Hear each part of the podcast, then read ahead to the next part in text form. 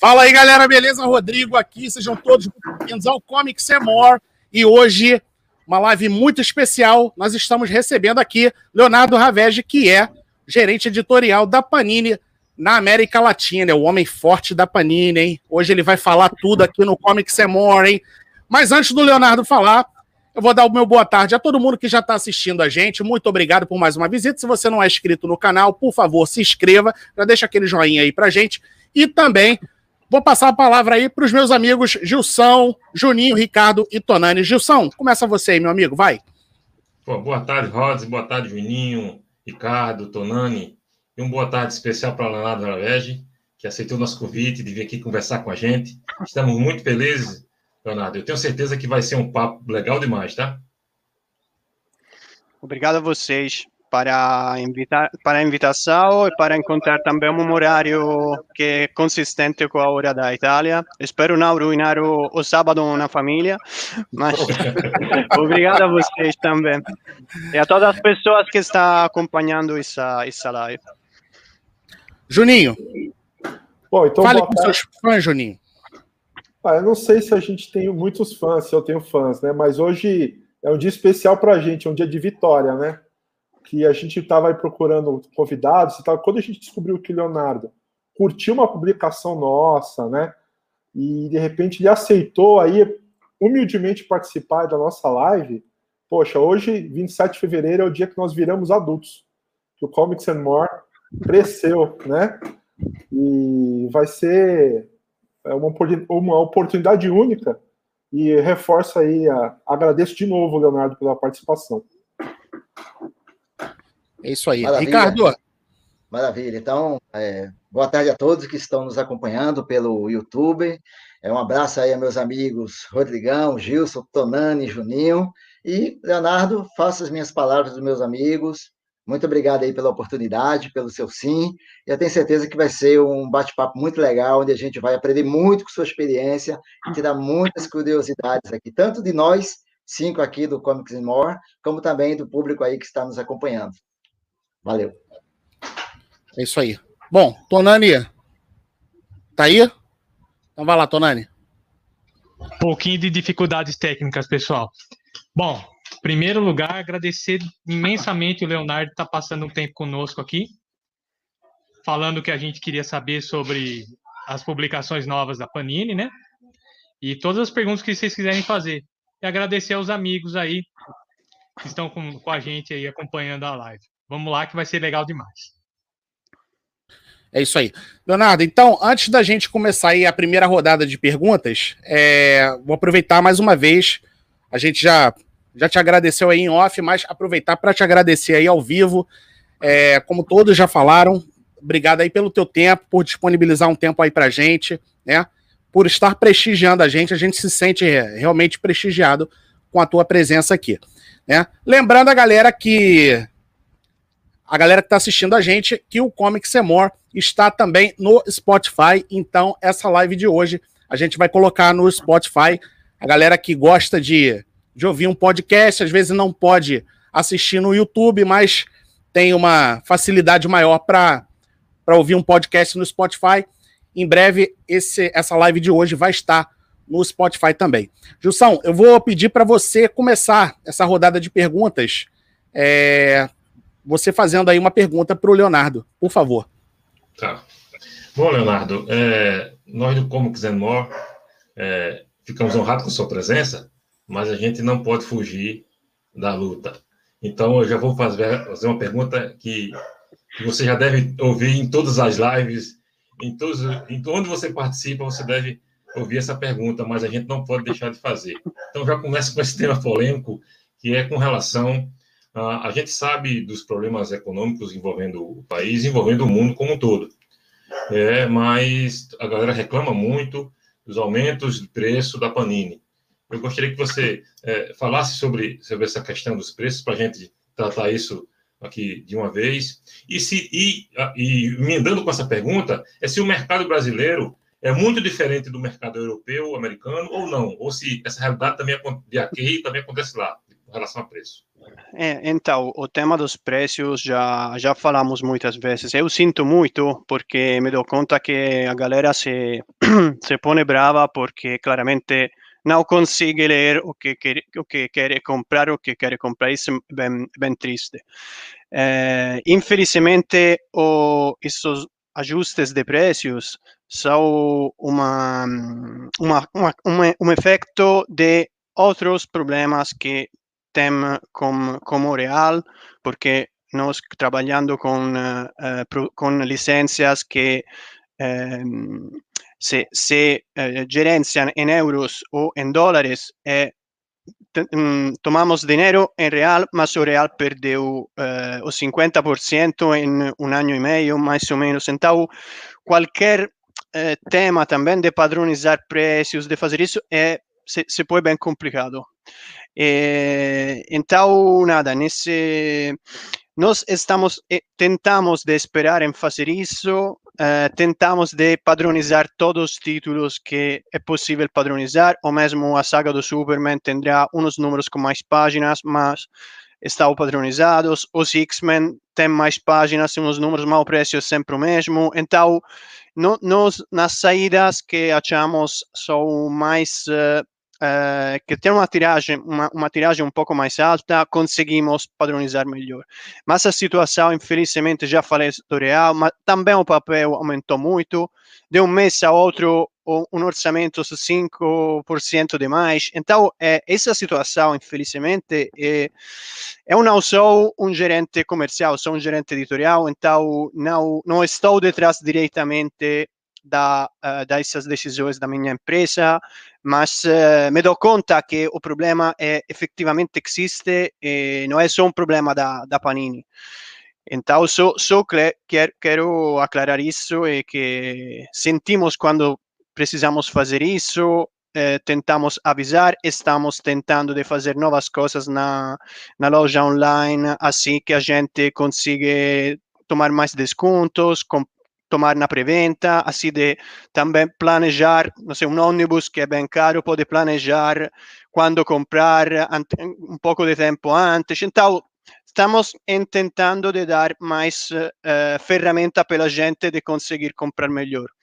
Isso é, é o tema. Depois, essa situação, não sei, a gente pode não gostar a, a estratégia que foi tomada para preços, isso mas, infelizmente, a situação do mercado é essa, a situação do, é essa, não, não podemos fazer nada, nada demais. E, pela, pela segunda pergunta... É, isso. Se, se, o Brasil, o mercado brasileiro é muito diferente em relação ao mercado europeu. É, ainda, ainda lembrava, obrigado.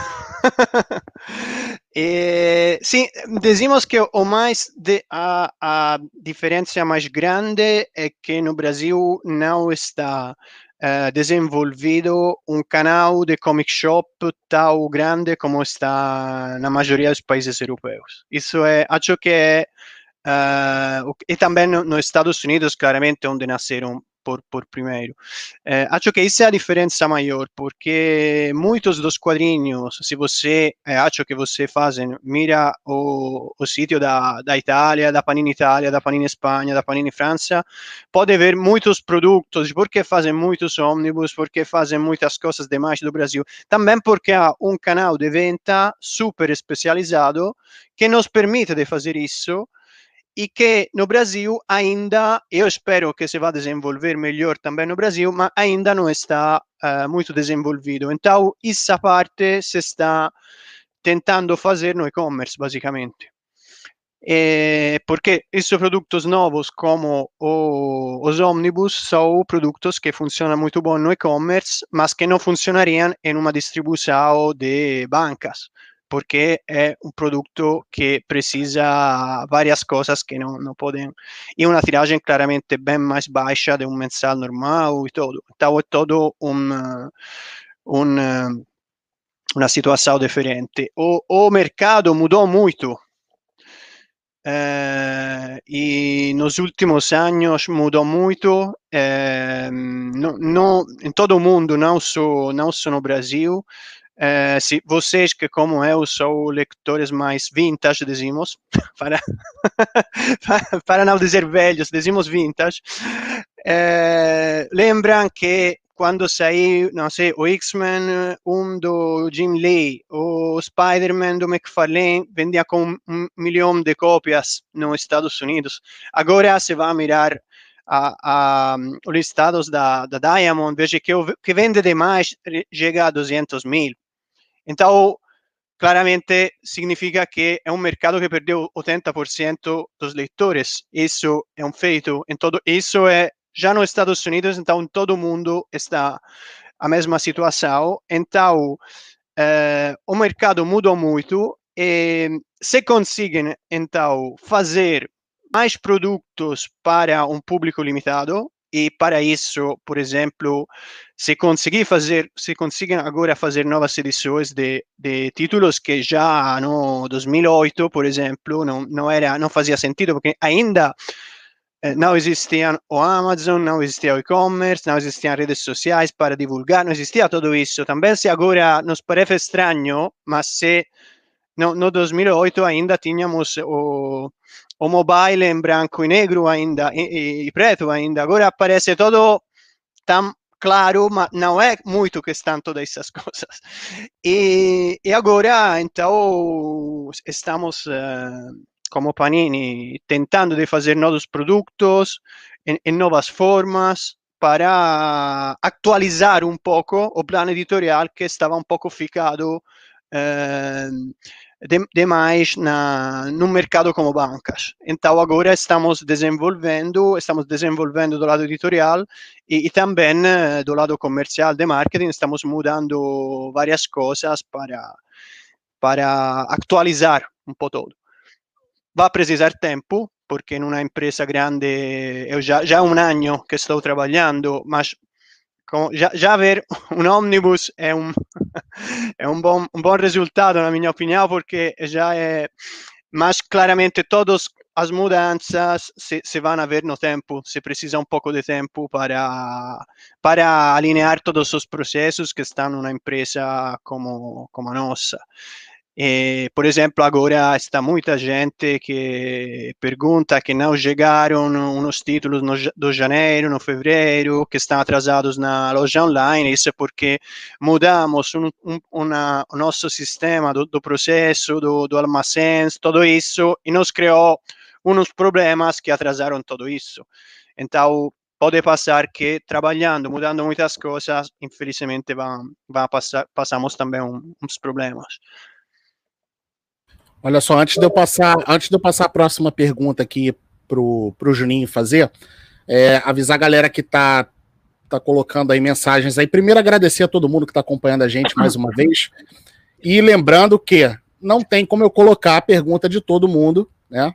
Vou acabar escolhendo algumas perguntas aqui à medida que a gente for dando um espaço aqui. Eu vou colocar algumas perguntas, mas quem quiser passar na frente da fila, pode botar um super chat que a gente não reclama não, certo?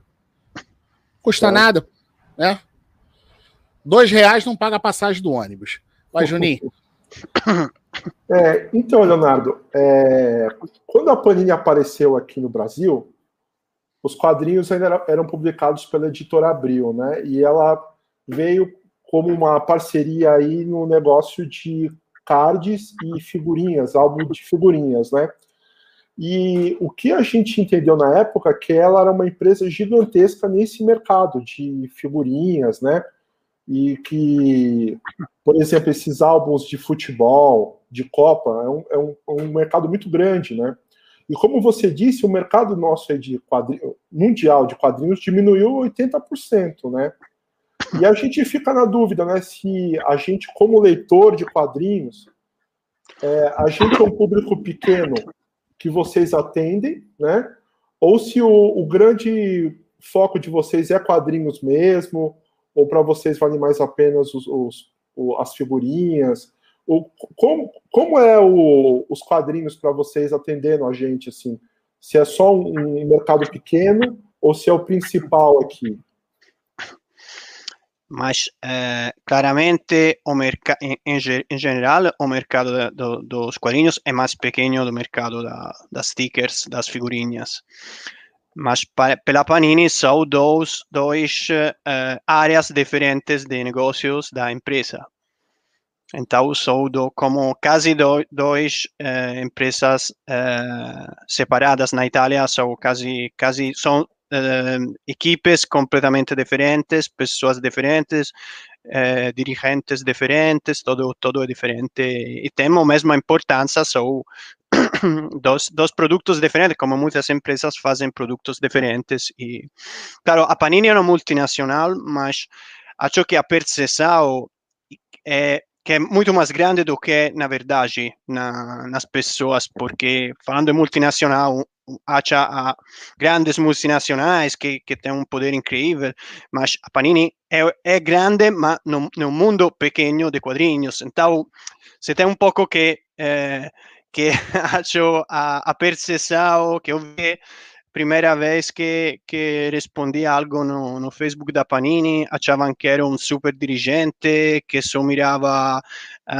os gráficos de venda, que nunca li um quadrinho em sua vida, provavelmente. Então, não é assim, somos todas pessoas que têm muita, muita, uh, muitos aficionados em quadrinhos. A seleção das pessoas são pessoas que têm que conhecer o produto, porque não é um produto que você pode aprender, não podemos fazer aulas de quadrinhos, não, ou, ou você é aficionado ou você é aficionado, não há. então todas as pessoas que trabalham têm que que, que estar que estar aficionados. Depois pode ser que eu que sou mais velho me apaixono em, no John Byrne, outro mais jovem está aficionado a outra coisa, mas mas é, é bem é bem funda é, é básico que as pessoas são super aficionadas. E o mercado das figurinhas é diferente, claramente, tem outra, é outro produto, outras regras, outro, outros sistemas de, de venda, tudo está, está diferente. Muito bom. Posso, antes de eu passar para o Ricardo, posso fazer minha pergunta? Posso, Ricardo? Leonardo, a minha, pergunta, a minha pergunta é a seguinte: é, esse, esse ano a gente, esse ano não, ano passado a gente acabou acabou tendo a grata surpresa aí, pelo menos acredito que para todos nós aqui, do, da chegada do ônibus, que era um material que a gente não, não tinha como cultura aqui no Brasil. Lá nos Estados Unidos isso é muito difundido, acredito que na Europa também. É, e acredito que o. Eu acredito que os dois ônibus que a Panini iniciou, o do Kona e o do Quarteto, acredito que foram, foram bem recebidos né? Embora muita gente tenha reclamado, eu acredito que, é, por outro lado, foram bem recebidos. Isso aí seria uma nova tendência para o mercado brasileiro. E esses itens aí, considerados itens de colecionador, eles têm uma importância maior do que as séries mensais na visão da editora hoje? É, então eu lembro que também você não estava muito ah, não acreditava muito no, no, no Omnibus quando saiu. Você yeah. achava que era melhor um, um, um, eh, um, eh, um formato mais barato, um, outra... Não, claramente foi, foi um desafio, porque foi um desafio de tentar uh, formatos novos no Brasil e ver se se davam certo. Uh, funcionou, eh, mas o que é importante que a galera eh, entenda bom é que um plano editorial precisa estar equilibrado. Então, precisa estar o mensal mais barato, precisa estar impressões, precisa estar o, o, o, produto mais caro. Então, preciso ônibus, mas preciso também uma grampa de 32 páginas, 24 páginas, pode ser. São vários produtos que vendo como, como é o mercado se eh, colocam em diferentes situações. Eh, no, um, um, um plano editorial não pode ser todo de produtos caros e, e nem todos de produtos baratos, sem que está um equilíbrio em tudo isso. E pode ser que, não sei, um, um leitor Uh, está só interessado nos ônibus, nas capaduras, porque é colecionador de isso, outro gosta dos mensais, que uma, um colecionador gosta mais do, do material mais, mais vintage, outro do, dos materiais mais novos. são todas coisas que, mas se junta todo, não é uma, uma algo que eh, não está um momento de substituir o barato com o caro ou vice-versa, porque tem que, que viver juntos, assim como se precisa sempre eh, ter atenção no que está esgotado no momento e para ter o mais disponível possível, por lo menos títulos mais importantes da, da Marvel, da DC, de todos. Então é todo uma, uma, um grande puzzle de, de produtos diferentes que se junta para, para ter um, um plano editorial confiável, porque claramente se pode ser que não dá certo algo, te dá, pero dá certo outra coisa diferente. Se eu vou fazer tudo igual e, tudo não dá certo, claramente estou tenho um problema bem grande, porque com a variedade de produtos eu consigo eh, claramente consigo ter uma, também um resultado ao fim mais confiável. Me parem se explico mal em português algo, eh? se algo não fica claro, me parem que entendo. Não, não tá, perfeito. Eu falo portunhol, portuliano, de todo. Não, é, não, então... não, se preocupe que tem, aqui nem a gente fala português bem direito, tá? Não. Cada um, cada um tem um sotaque diferente. Português também não é lá essas coisas. Nós temos pessoas aqui de várias regiões do país, né? A gente tem, eu sou do Nordeste, sou do Natal, o Ricardo é do Nordeste também, é lá de Recife mas você tem paulista, você tem carioca, então a gente tem vários portugueses aqui. Então o seu tá, tá perfeito. Tá perfeito. Aliás, olha só, aproveitar, é, só fazer uma. Antes de passar para o Ricardo, pô, bem na sua vez, hein, Ricardo? Antes de passar para o Ricardo, o Rogério, o Leonardo, o Rogério deu uma, uma sugestão aqui, que foi o seguinte. Deixa eu achar aqui. Aqui, ó, sugestão do Rogério, ó um parcelamento no cartão de crédito acima de três vezes já ajudaria bastante na loja online da Panini. Tá? Então fica aí registrado. Vou, vou passar pelo comercial essa, essa sugestão, sem dúvida, Rogério. Obrigado. Posso então, fazer, um, fazer, um, comentário rápido? Sim. Rápido. É, é, Leonardo, esse negócio de parcelar no cartão de crédito é só no Brasil, né? Não, também no México. No México também? É, não, é, na latino, é latino-americano isso, bastante latino-americano. Uh. Na, na, na Europa um pouco menor isso. Uhum. Isto é, parcelar, sim, é algo que, que conheci, é diferente no, no sistema da Europa, acho que é um pouco... É, um pouco diferente, mas, mas sim, isso entendo, entendo o tema porque já, já está algo similar no, no México eu trabalhei no, na, na subsidiária do México também, então, sim. Olha, aproveitar que, o, aproveitar que o, o Leonardo já adiantou aqui para gente, diferente do que muitos já tinham falado aí, que o ônibus, o, o, o, o busão do, do quarteto não tinha vendido, que, que isso, que encalhar, que aquilo. Essa é boa, essa é boa, essa é boa. É? Então, vamos aproveitar aqui Leonardo já confirmou para gente que as vendas do ônibus do quarteto foram boas. Teremos o volume 2, certo, Leonardo? Teremos. Sim, já estamos trabalhando no volume 2. E já tem, tem, tem, previsão, Leonardo? Tem previsão de quando é que, quando é que sai, não? Espero junho, julho, mais ou menos. Muito junho, bom. Julho. Sempre, eu sempre digo, assim que no passado foram, foi, eh, temos muitas confusão no que foi anunciado ou não anunciado da Panini. Eu sempre eh, repito que quando sai no catálogo da Panini está confirmada 100% a data de saída. Eu estou confirmando que está já eh, o, o Omnibus então é uma saída certa. Mas a, a data exata também porque é um livro bem bem grande e muitas vezes atrasa um pouco ou precisamos recolocar, porque se você eh, eh, podem ver que um ônibus de 1200 páginas são como 60 grampos de 48 páginas, basicamente. Então é um trabalho muito grande, porque é, é, é, não é fácil ainda uh, ficar com a, a, a, data de saída super certa, porque são os primeiros que estamos fazendo, mas com um pouco de tempo, acho que conseguimos dar hum, Bom, datas. Mas esse ano ainda a gente tem volume 2 do quarto. E adelantar também, assim que a gente pode eh, comprar com cartão de crédito, fazer todo isso, isso projeto de compra mais cuidado. Bom, e aí? Primeira mão aí? Vai ter primeira mão aí, aí? Em primeira mão do Comic Semor, já Toma, temos a capa do Ônibus Volume 2 do Quarteto Fantástico olha que aí, o Leonardo divulgou aí. aí olha aí.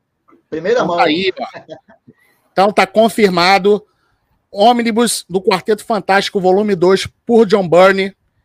Então tá confirmado aí para esse ano, certo? A gente não tem a data ainda, mas já está confirmado para esse ano. Junho, é, julho, mais ou menos. É, e aí eu sei que você que está assistindo aí, você quer saber se vai ter mais coisa do John Byrne, né? Daqui a pouco a gente vai perguntar isso para ele. Ricardo, vai você. Não, Vou atrapalhar o Ricardo de novo. Só a gente foi o primeiro a ver essa imagem, né? Claro, em primeira mão, cara. É, fomos os primeiros, fomos os primeiros a ver a imagem e a divulgar, né? Então, tome na sua cara. Como que você morre? Agradecer ao Leonardo aí pelo furo de reportagem, né? A gente estava a expectativa muito grande com relação essa capa, né? E maravilhosa. Leonardo, eu queria falar um pouquinho sobre, sobre você, sobre a pessoa do Leonardo. Então, é, como foi o teu primeiro contato com os quadrinhos lá na Itália? Qual foi o personagem que você, o personagem de história em quadrinhos que você mais gosta? Como foi o teu contato com os quadrinhos, né, com a banda desenhada? É, e, e, e, como foi essa tua entrada nesse mercado? Quando você disse, ah, eu quero trabalhar com isso. Então, saber um pouquinho né, sobre o, o leitor Leonardo Ravedi. Bem, vou a falar rápido porque acho que é o menos, menos interessante. Mas, mas, mas vou. Eh, então, eu comecei a ler quadrinhos quando, comecei, quando aprendi a ler, basicamente. Então, quando tinha seis anos, mais ou menos. E como muitos da, na Itália, comecei a ler Topolino, que é a revista italiana de, do Mickey Mouse. e a primeira coleção, a primeira série que comecei a cole, colecionar é, chama-se Classici de Walt Disney, que é uma, uma série que fechou há, há pouco tempo, que são reimpressões de histórias de, de Topolino. Topolino tem também propaganda, artigos, várias coisas sobre su histórias.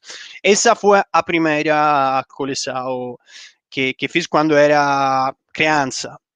Estamos falando da fim dos anos 70, estão, estão dinossauros, te, temporadas bem, bem longe de agora.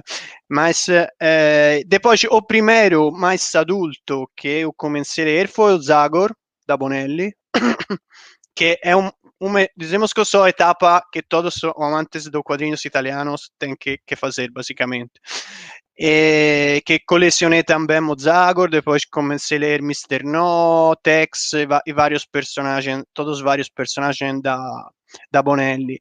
E como os quadrinhos americanos, uh, comecei a ler no uh, eh, 1987 porque passou na Itália que foi uma temporada em que não publicaram nada de nada, porque uh, quando eh, faleceu a editora que chamava-se Edito eh, Editoriale Corno, que publicou dos anos 70 a primeiros anos 80, ficaram como 4 ou 5 anos de nada.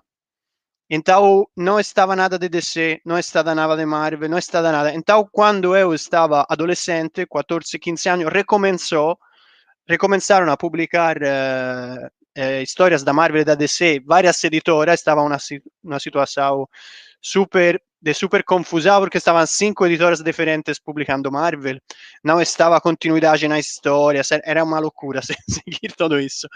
Mas eu me, me aficionei muito e eh, depois, para entrar na, na, no lado profissional, eh, no, eu estudei na Universidade de Florença História Medieval. Quando eh, acabei estudos, comecei a trabalhar na, na editora da universidade para cinco anos e depois hum, conhecia já pessoas que trabalhavam na Panini e me me deram essa oportunidade de mover para Modena e começar a trabalhar eh, em quadrinhos e sou agora 13 anos que, que trabalho na, na Panini, sempre eh, da, da parte eh, de, de, de, do editorial do Brasil, mas nunca da, das outras partes. Então, eu uh, gerenciava o plano editorial mesmo do Brasil, entanto, o conteúdo dos mensais, tudo isso, isso é um trabalho que, que eh, estou fazendo do 2008, mais ou menos, da saída dos 2008. Então, você pode encontrar o meu nome também, se acho que ninguém conhecia no, nos quadrinhos já, já do, do 2008 eh, e tive outras experiências em eh, gerenciando saídas em México, muitas coisas em México, outras coisas na Rússia, na, na Turquia também, trabalhava em coproduções entre Itália, França, Espanha e Alemanha, eh, depois trabalhei fiz coordenação da, da coleções da Salvat, que saíram também no, no Brasil, a, a Dotex, as dois, a, a, decimos a vermelha e a preta para, para entendermos da, da Marvel da Salvat, a, a do Spider-Man, a Dotex, a mesma Savage World of Conan é uma, uma coleção que, que eu armei com, com editores italianos, o plano editorial.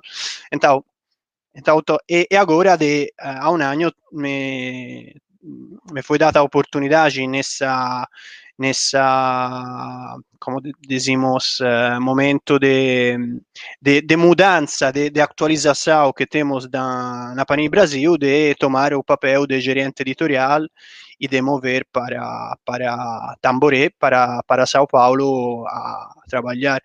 Infelizmente, isso se me, fiquei ainda na Itália, porque agora está complicado eh, mover, mover e, em particular, regressar na Itália pelo tema da, da pandemia e então estou trabalhando em home office da minha casa de Florença agora, mas isso agora acabamos a aburrir a gente com a minha pessoa e falamos de, de quadrinhos. E qual o teu personagem preferido, Leonardo? De quadrinhos, ah, que você Eu sempre digo ver? que essas são as perguntas que todas as vezes vou dar uma resposta diferente, estou certo disso. Mas como autor favorito, porque um dia um tem na cabeça um autor, um personagem, mais ou menos gosto demais. Os... se devo dizer da Bonelli, Mr. No é o meu favorito. E não digo porque eh, tem, tem lugar no Brasil, mas porque é um personagem mais anti-herói, anti então é, é, um personagem que gosto muito, é muito particular. E, na Marvel, na DC, provavelmente o Demolidor e o Batman, provavelmente, mas também o Homem-Aranha. Pode ser que outro dia te vou a dizer o, o Cavaleiro da Lua, eh? não é que... Não sei, pode... Neste momento vou dizer isso, ok? Tonani, antes okay. de você perguntar, deixa eu só colocar, deixa eu só colocar aqui uma uma pergunta aqui do, do Eduardo, que é o seguinte: Leonardo, o Eduardo pergunta por que retiraram a possibilidade de utilizar os cupons de desconto dos ônibus no site da Panini. De início, os mesmos podiam ter o desconto e de um tempo para cá retiraram. É, acho que então é uma pergunta que deveria fazer o comercial, sinceramente. É, mas acho que é, estão tentando de fazer um preço um pouco mais baixo pelo ônibus, mas vender só na loja online. É um projeto que estão desenvolvendo. Como dizia, agora estamos fazendo várias mudanças e agora estamos montando uma, uma política clara de produtos, preços, de, direito do, do, tipo de produto, da tiragem e tudo. Então, um pouco de tempo, tudo isso se vai a, a aclarar, a, a compreender melhor. Obrigado, Alexandre, me, chama-me mestre. Também menos, eh, Alexandre. então, ó, para você que ficou, para você que ficou falando aí que o ônibus do quarteto aí não ia vender, ó, tá aí, cara, entendeu? Comprasse, comprasse. Vai, Tonani. Bom, é, aproveitando o ensejo do, das obras que a gente quer, que a gente gosta, os autores que a gente gosta, é, de conhecimento de todos aqui que meu personagem preferido é o Homem-Aranha. E eu sinto falta, ele estava fazendo a coleção da, da Salvat, da, da fase do Homem-Aranha com não completa, porque não dava, mas a maioria dos números. E comecei a ler na era do uniforme negro. Tem várias histórias ali daquela época que eu acho interessante. Sabe da linha editorial na Marvel Vintage, se tem a possibilidade de publicações daquela época no Homem-Aranha, isso é uma, uma parte da pergunta. A outra, histórias um pouco mais desconhecidas aqui do grande público no Brasil, ou que passaram, já foram publicadas uh, há muito tempo, que não foram republicadas, do John Byrne. Por exemplo, o Mac, por exemplo, alguns trabalhos que ele fez uh, na DC e na Marvel, que só saíram uma vez aqui, se ainda há uma chance, num tempo, de ser publicado logo. Principalmente o Mac aí por conta do, do, do que se está planejando aí, que a Panini vai publicar o Mac original do Jack Kirby, né? Então, fazer essa ponte entre os dois. Sim, eh, então, como, como dizia antes, eh, estamos fazendo um teste. Precisamos eh, fazer um teste, ver se dá certo e depois seguir. Agora, o, os primeiros ônibus deram, deram certo para agora. Eh, pode ser que deram certo porque é uma novidade e os próximos vão vender menos. Pode ser que ou, ou, ou, ou, depois vão vender demais porque a gente agora confia, como vejam o segundo do quarteto, já agora então eh, está, estão os dois, pode comprar também um, pode ser, não? Eh, pode, pode estar várias coisas. Se precisa ficar bom no mercado esses produtos. Uma, uma vez que se ficam bom no mercado, eu consigo fazer demais e dar demais continuidade a esse mercado. É um o que o que menos eu gosto de começar algo e deixar uh, sim, sim, sim, fecha. Prefiro não começar. Preciso não começar algo que deixar a, a metade uma, uma série que é o pior que se pode fazer a, a um colecionador, a um, a um leitor, acho. Então eu comecei com o Quarteto Fantástico, que era algo muito pedido, e que se fecha em dois ônibus. Não comecei por o Hulk de Peter David, que são cinco, seis ônibus, porque já era arriscoso, arriscoso fazer, ok? E estou dando a prioridade a ônibus que fecham em um livro ou dois, porque por, assim estou certo de fechar a história. E então, tudo o que você fala, se a série Marvel Vintage também com, consiga dando dando certo, fazemos o, uma história do como o, o Goblin é o, o, em português, como é o Goblin, o doente macabro, não. É, é, Duende macabro. O Goblin é o Duende macabro. Ah, Duende macabro. Doente macabro. É o Duende e... macabro é o último, o último encadernado da Panini. Isso, é que a fase que prossegue é muito interessante. Tem um encadernado e, da Panini que eu, que eu tenho internacional que dá prosseguimento. É isso, isso. Dele é é, também já anunciamos o, é, o, a saga do, do Sinister Six, como é? O, ah, Sexteto Sinistro. Sexteto Sinistro do Eric Larsen. E também. também. anunciamos para junho o ônibus do McFarlane e Michelini. Então, está chegando algo do, do Homem-Aranha, acho que é o personagem que tem muito, porque tem Marvel Saga com toda a etapa do Straczynski, de Romita, Deodato, etc. Sim. Tem uh, a, a coleção Nova Marvel com toda a etapa do Dan Slott. Então, acho que o, o Homem-Aranha está bem representado. É tem a edição definitiva com as histórias clássicas. Então, não falta nada do, do Homem-Aranha, nesse, momento. É. Mas uh, claramente eh, está, está todo para. Eh, decimos, no, não temos problemas a nível de falta de arquivos originais. São eh, todos o que, o que dizia de vocês podem ser outros títulos que vão sair proximamente. Isso é um ano de teste vemos o que dá certo, pode ser que não sei, que o Omnibus dá certo, a saga do Superman não dá certo e fechamos com a fim do, do John Byrne e não vamos a seguir com outras coisas, pode ser vice-versa, não, não sabemos. É, é, é, agora só o que agradeço às pessoas que podem acompanhar o que mais a ele interessa, assim de dar de dar-me também a mim a possibilidade de convencer o, os dois chefes que tenho em cima de mim de, de, de seguir ou de fazer uma, uma nova publicação. Então, também a gente que, que vejo que aproveito para responder também a gente que pergunta Tropa Alfa, que pergunta She-Hulk. Miren, eu já, já fazemos na, na Itália por exemplo, isso já, já está. Não, Sensacional. Tem muita, é, aliás, tem muita gente aí perguntando da tropa alfa. Muita gente perguntando. Isso! Não, não é, mostra isso, isso você acaba é, com Esse é meu sonho de consumo. também na Itália fazemos isso, que não, não, não saliam nos Estados Unidos, por exemplo, como ônibus. Não por exemplo, fazemos. Então, isso são todos livros, por exemplo, são um tomo só. Então, é mais fácil que, que fazer outros. Mas já falamos do ano próximo, porque esse ano já não posso pôr 10 ônibus, porque seria louco a fazer um planetário com 10 ônibus o primeiro ano que, que ponemos ônibus. Então, só está toda a disponibilidade, só as vendas, só, só vocês que decidem. Eu posso não posso fazer muito se as vendas. Se dependesse não... de mim, ia publicar tudo. aí, pessoal, pelo é, amor de Deus. Eu decidia, eu fazia todo e todo grátis, mas não, não tenho. Leonardo, você, você, você está aqui na igreja do John Burney, tá? Sim, sou, então, sou sacros, isso é... é, é. Você está aqui na igreja do John Burney. Então, em nome da igreja, em nome do John Burney, por favor, esses três exemplos que você postou aí, mostrou, acabou de mostrar, eles têm que aparecer pra gente aqui. Tem que vir pro Brasil, cara. Principalmente porque a gente vai ter a, a gente vai ter o seriado da Mulher Hulk.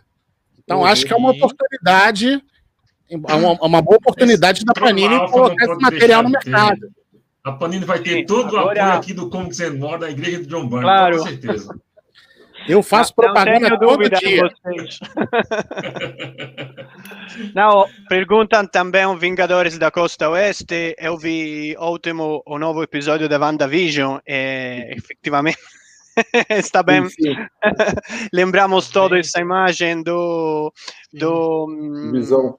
Da visão desarmada. E, então, sim, é claro. Uh, claro que todo é, são todas coisas se, se fica bom a, ao final o resultado a ventas do é, do, do, do, quadrinho do, dos dois do quarteto fantástico temos espaço para fazer demais. Se fica na, fica ruim não tem espaço para fazer demais. Isso é bem claro e bem estamos em uma sociedade capitalista e isso é.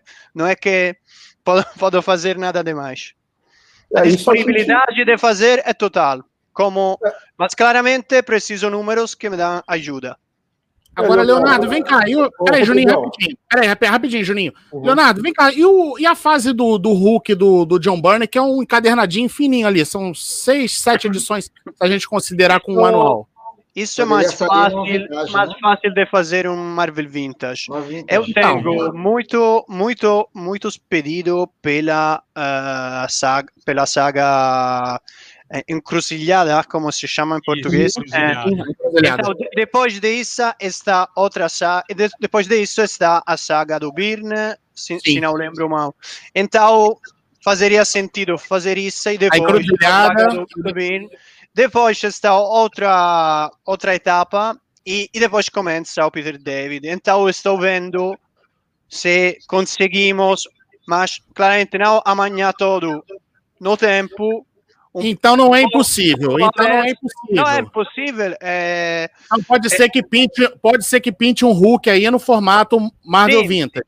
Isso é, é um claramente quando as pessoas me perguntam uma série de 70 edições. É bem complicado ficar 70 edições em um plano editorial e se precisa ter certeza de fazer, porque não pode fazer 20, depois fico aí e, e mas quando é um, um, tomo único, um livro único como uh, Hulk de John Bain, sete ou oito, um Incredible Hulk, está um Marvel Fanfare, um manual, me, me parece, vou a, yeah, a, a, a lembro agora, mais ou menos. Então não é, é, um livro só, então isso se fica mais, mais facilmente dentro de um plano editorial, mas fazia senti faz sentido fazer cronologicamente, porque muita gente está pedindo a última etapa do Bill Mantlo e, Sam Bush, e Sal Buscema, estou, estou vendo se consigo fazer isso e depois seguir com o Birn. Juninho, faz a, sua, faz a sua pergunta antes de eu passar a próxima rodada para o Gilson. Não, eu só queria comentar antes que a gente já fez outras lives, né? Uhum. O público também tem que ficar mais é, consciente, igual você disse, né? Um, uma edição dessa ônibus aí, ônibus, né? Equivale a 60 revistas, né, para entregar, dificuldade, né? Então a gente também, o público tem que ter consciência que é um produto melhor que, e que custa mais, né? E a minha pergunta aí, Leonardo, é o seguinte: é, eu tenho visto assim muitas opções na, nas bancas, né? Porque aqui a gente compra muito nas bancas de jornal, né? E com a pandemia, você acha que o público leitor aumentou? Teve alguma alteração aí ou, ou a crise econômica diminuiu aí o número de compradores? Como está isso funcionando aí? Os números para você, né? Tem algum retorno disso? A gente está comprando mais, está lendo mais o brasileiro? Eh, não, não tenho números certos de, de poder eh, falar com certeza. Eh, sem dúvida, aumentaram as compras no, no e-commerce. Isso sim, isso sim. E para isso se criou também esses problemas de títulos que estão esgotados no muito muito rapidinho esgotam no, no e-commerce porque não conseguimos, na, na, estou falando claramente da loja Panini, eh, não conseguimos re, re, recolocar a tempo porque está ainda na, nas bancas, nas lojas e tem que ainda retornar na, na Panini ou algo assim. Está um, um movimento, depois não sei sinceramente nesse momento se é demais o público, se é o mesmo público que se moveu da, da banca ao e-commerce ou, uh, ou é de mais ou é menos. Isso não sei. Sem dúvida, muita, é de mais gente está comprando no e-commerce. Isso, isso, isso está passando em todo mundo. Claramente a pandemia forçou as pessoas que menos gostam de comprar no e-commerce. Eu mesmo não gosto muitíssimo de comprar no e-commerce, por exemplo, fico eh, old style na, nas livrarias um pouco, porque gosto de, de, de, de, de escolher o livro, mirar um pouco todo. Eh, mas eh, claramente a pandemia forçou a comprar muitas coisas e, e, isso, isso passou. Mas não, não, não sei dar para você uma, uma, uma certeza em números de, dessa mudança. Gilson, vou passar para você agora. Depois eu vou fazer uma pergunta aí para o Leonardo. Vai você agora. Tá. Primeiro, eu quero dizer que, Leonardo, você foi muito malvado aqui com nós da igreja do John Burney a mostrar essas três edições maravilhosas aí, tá? Porque agora a gente ficou com aquela sensação de água na boca de, de ter esse material com a gente. Não faça mais isso, por favor. Ah, não, não vou fazer aqui, mais.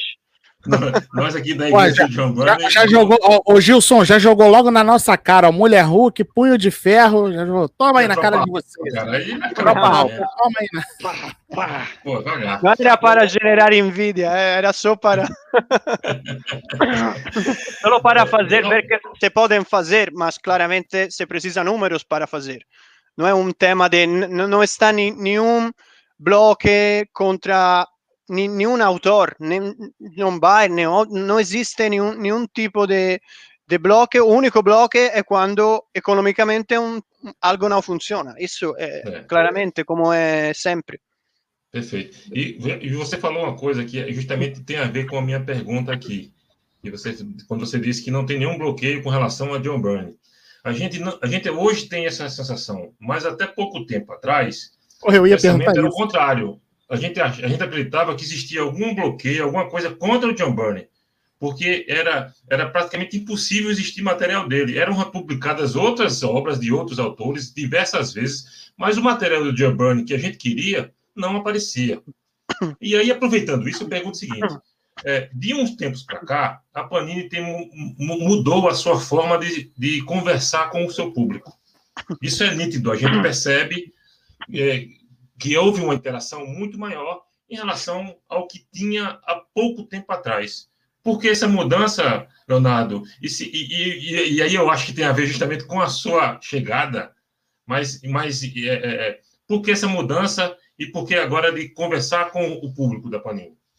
Leonardo, antes de você responder, deixa eu só complementar essa pergunta do, do Gilson. Aproveitar que você falou que não tem bloco, que realmente, depois dos maiores clássicos da Marvel, lá no início do editorial da Panini, no, início dos anos 2000, a Panini está fazendo 20 anos agora, né, aqui no Brasil. Então, é, a gente teve até bastante John Byrne, a gente teve o quarteto que foi interrompido aí um pouquinho antes da metade, a gente teve o Capitão América do quarteto, saiu X-Men do, do quarteto, uma parte, né? Depois Alpha disso, também. Tropa Alpha começou também, do, tivemos dois volumes aí do, da Tropa Alpha. Só que a gente só teve a fase dos X-Men, que saiu encadernado de luxo também, foram três encadernados, e mais nada do, do John Burney. Por que, complementando essa pergunta aí que o Gilson fez, por que, que a gente ficou tanto tempo, por que, que a Panini ficou tanto tempo sem republicar material do, do John Burney? Ou mesmo publicar, porque tem muita coisa que não saiu, né? É... Então, começo da, da, da, última parte, que é mais fácil. É... É... Então, agora é, há, há hum, não sei, dois anos mais ou menos, eh, acho que a empresa eh, não tinha como prioridade a aproximação com o leitor. Eh, isso foi um erro, na minha opinião. Eh, agora o novo, o novo marketing, os meus colegas, o Douglas, a Carolina, do marketing, que, que, do marketing da DC da Marvel e de, e de outros títulos, fi, ficam comigo na ideia que isso é básico, é, é super importante.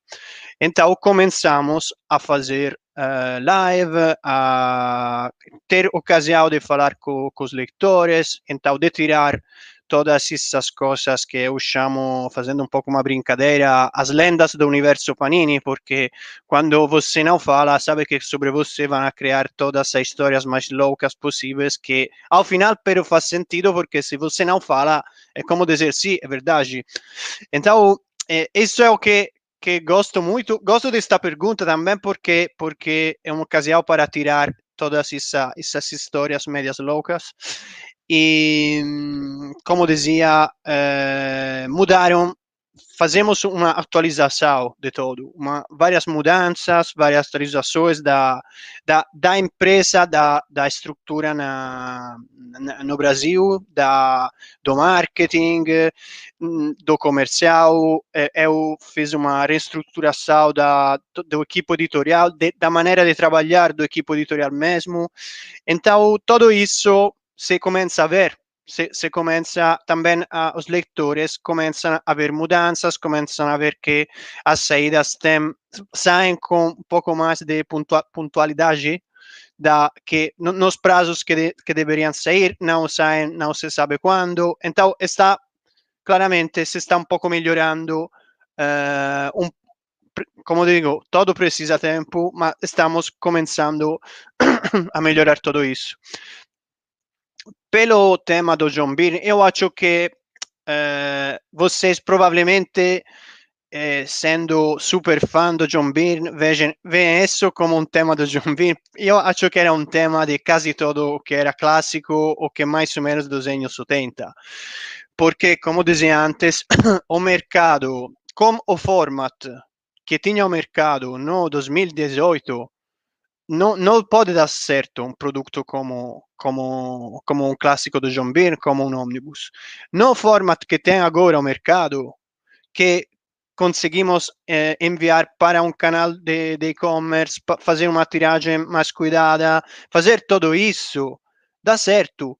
Então, não é um tema, acho que isso ficou um pouco no meio do, de todo, e e isso, isso blackout no, do John Beer não foi um blackout John Beer, mas provavelmente de, muitos produtos. E acho que eh, foi também uma mudança de percepção das coisas, porque eh, no, no, no começo dos anos 2000 ainda estava a percepção que o que era dos anos 80 e 90 era velho, era obsoleto, era aburrido, não estava a ideia como agora do vintage, de, de, de reconstruir um quadrinho dos 70, dos 80, era algo que se não, este está velho. É, é, a temporada em que, não sei, Lucas re, refazeu a nova edição do, dos filmes do Star Wars, ficando eh, mais coisas com computer gráfica. É a temporada em que a, a Dark Horse recoloreou to, todo Conan na reimpressão. Então estava esta ideia do velho feio, velho ruim, novo bom, basicamente. No, nos últimos anos, eh, nos últimos anos se eh, desenvolveu a ideia de re, re, re, redescobrir um pouco o, o, os produtos e a fascinação dos produtos vintage. Então agora está muita gente que tem uh, t-shirt com capas do, não sei, do Homem de Ferro dos anos 70, é algo que não existia há 15 anos, nunca se via algo, por exemplo.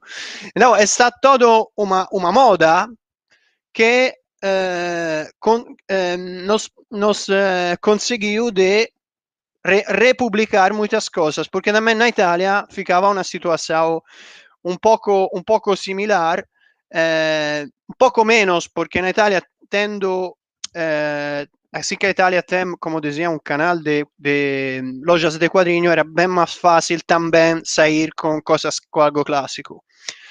E então isso é um pouco a situação. No Brasil, não, não tendo isso, isso canal, foi um blackout para a, a maioria das coisas clássicas. Isso, isso passou. que recomeçaram a sair com a coleção, a coleção histórica Marvel, como chamava-se a... É.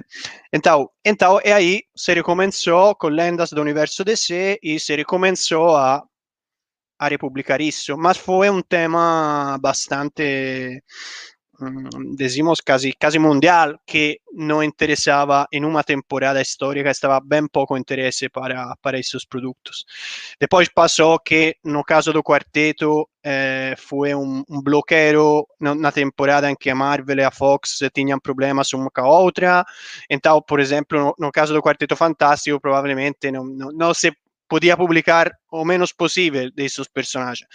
Então, vários temas que provavelmente, provavelmente todos juntos não, não, não deram ajuda, mas, por, por exemplo, na coleção da Salvat foi publicado várias coisas do John Byrne sem, sem ter nenhum problema, claramente. Então, não, acho que foi demais uma, uma, uma percepção de vocês, porque sou super aficionado de um, de um autor, mas não, e nem existiu uh, nunca um bloqueio da, da Marvel, da DC contra o autor, isso nunca passou, então se, se alguém hum, fez essa, essa hipótese, é, é absolutamente mentira, porque não, não, não está nada de todo. Acho que era só uma temporada de mercado, e que, que passou isso, nada, nada demais. Bom, então, antes do. O Juninho já, já fez a pergunta dele, que ele passou na frente. Antes do Ricardo. Antes do Ricardo perguntar, eu vou fazer mais uma pergunta relacionada ao John Burney, que é em relação ao, ao lançamento aí da fase em ordem cronológica do material do, do John Burney do Superman, né? Que a Panini anunciou que a partir de março vai publicar aí toda a fase do John Byrne, com mais as, as edições aí de Adventures of Superman, de Action Comics, certo? Sim. E aí a minha pergunta, a minha pergunta é a seguinte, Leonardo. É, serão 12 volumes, né? Você falou que tudo depende, para novas publicações do John Byrne, tudo depende de como serão essas vendas. 12 edições, 12 volumes, não, não é muita coisa para para vocês poderem mensurar assim se vai ser bem sucedido. Isso realmente vai, essa coleção realmente vai até o final? Sim. Então, a, a, então não está certo o fechamento em 12 ou 13, ou 13 eh, volumes, porque estão uma histórias que não estavam disponibilizados os arquivos nos Estados Unidos, mas que agora na nova edição que estão fazendo está estava o one shot de Superman de Heart Stealer e as minisséries World of Smallville e World of Metropolis não estavam não sei por que não estavam na edição anterior. Eh, depois está um, um annual de, que é um Elseworld, sempre do John Byrne, que não foi publicado por aí, mas foi publicado nesse livro que vocês, sem dúvida, conhecem bom. Então, vamos ver como vai. Se a série fecha como uma série John Bean, faz sentido juntar também essas histórias. Se fica como a saga, o, tema da saga do Superman é porque quero uh, ter a oportunidade de fazer demais histórias do Superman sem precisar estar relacionado com um autor. No caso do John Beer, é uma série cronológica. Vamos a, publicar todas as três séries: Superman Adventures, Superman Action Comics, os anuais e, e os crossover com outras séries, claramente. Então, tudo o que está na, nas edições americanas.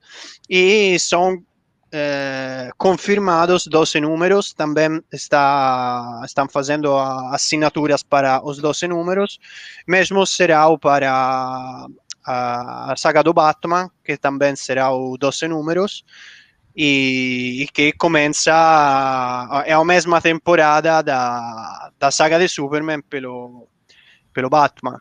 Então, com, com muitas histórias de do Norm Breyfogle, que é um autor que muita gente pedia também, mas que não era possível fazer um Batman por Breyfogle porque nos Estados Unidos saíram só os livros, um depois, um quatro anos depois do primeiro, e, e, depois está fechada assim, então não sabemos se vai sair uma nova, um novo livro, se, se a, a DC cancelou.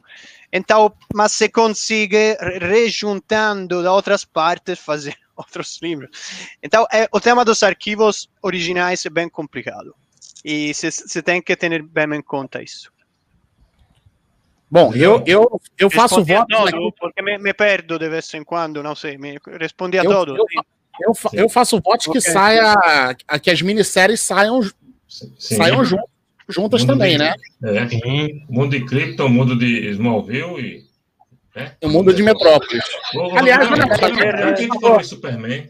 Já que a gente falou em Superman. Já que a gente falou em Superman, mais uma vez, mais uma vez, exclusividade aqui do Comics More. Vamos divulgar a capa que o Leonardo gentilmente cedeu aí pra gente da edição brasileira volume 1. Então está aqui, ó, a saga do Superman, volume 1. Essa aí, aí vai ser a capa. Coisa linda. Maravilhosa, hein? Muito legal, né? Melhor Batman que existe. Esse então aí. tá aí, ó. Mas então, aí. Vocês podem fazer uma crítica se polêmicas live sobre a, a capa já. É, esta é uma ocasião de não perder, acho. Ah, não, eu, eu gostei dessa capa. Eu gostei. Cara, eu gostei dessa capa, eu gostei. Eu é. gostei. Perfeito. Perfeita. A capa é contra a capa, né? Esse encontro que, aliás, é, é, foi a capa daquele encadernado formatinho da. Foi a mesma capa quando a gente tira Sim, abril. Da abril. Totalmente nostálgico.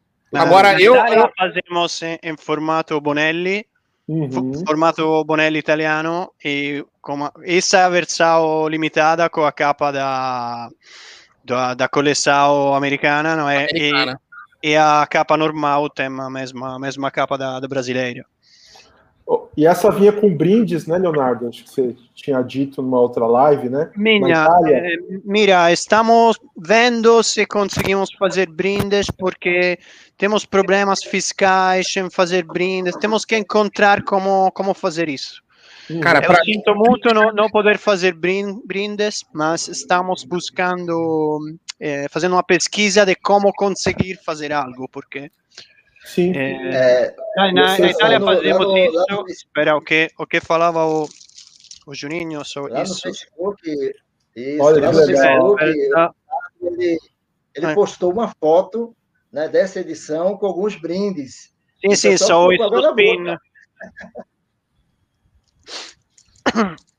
Cara, olha só, o brinde para mim, o brinde para mim vai ser se vier as minissérias, cara. As aí vai ser o brinde. Aí sim é o brinde, tem razão. Se vier, é, é... aí vai ser.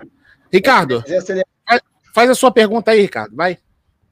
Pronto, maravilha. É, Leonardo, durante muitos anos aqui no Brasil, durante várias décadas, a gente teve quadrinhos do, do comics em geral, DC, Marvel, publicado, publicados por diversas editoras, Ebal, Block, Editora Abril, RGE, no, no, naquele formato pequeno, né? formatinho. E chegou a Panini com formato americano, revolucionou.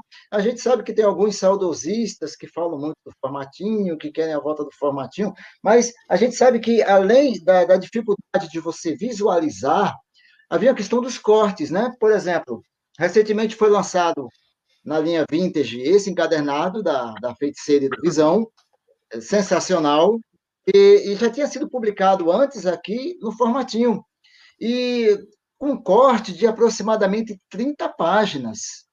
É, então, nas edições da Panini, a gente não tem esses cortes.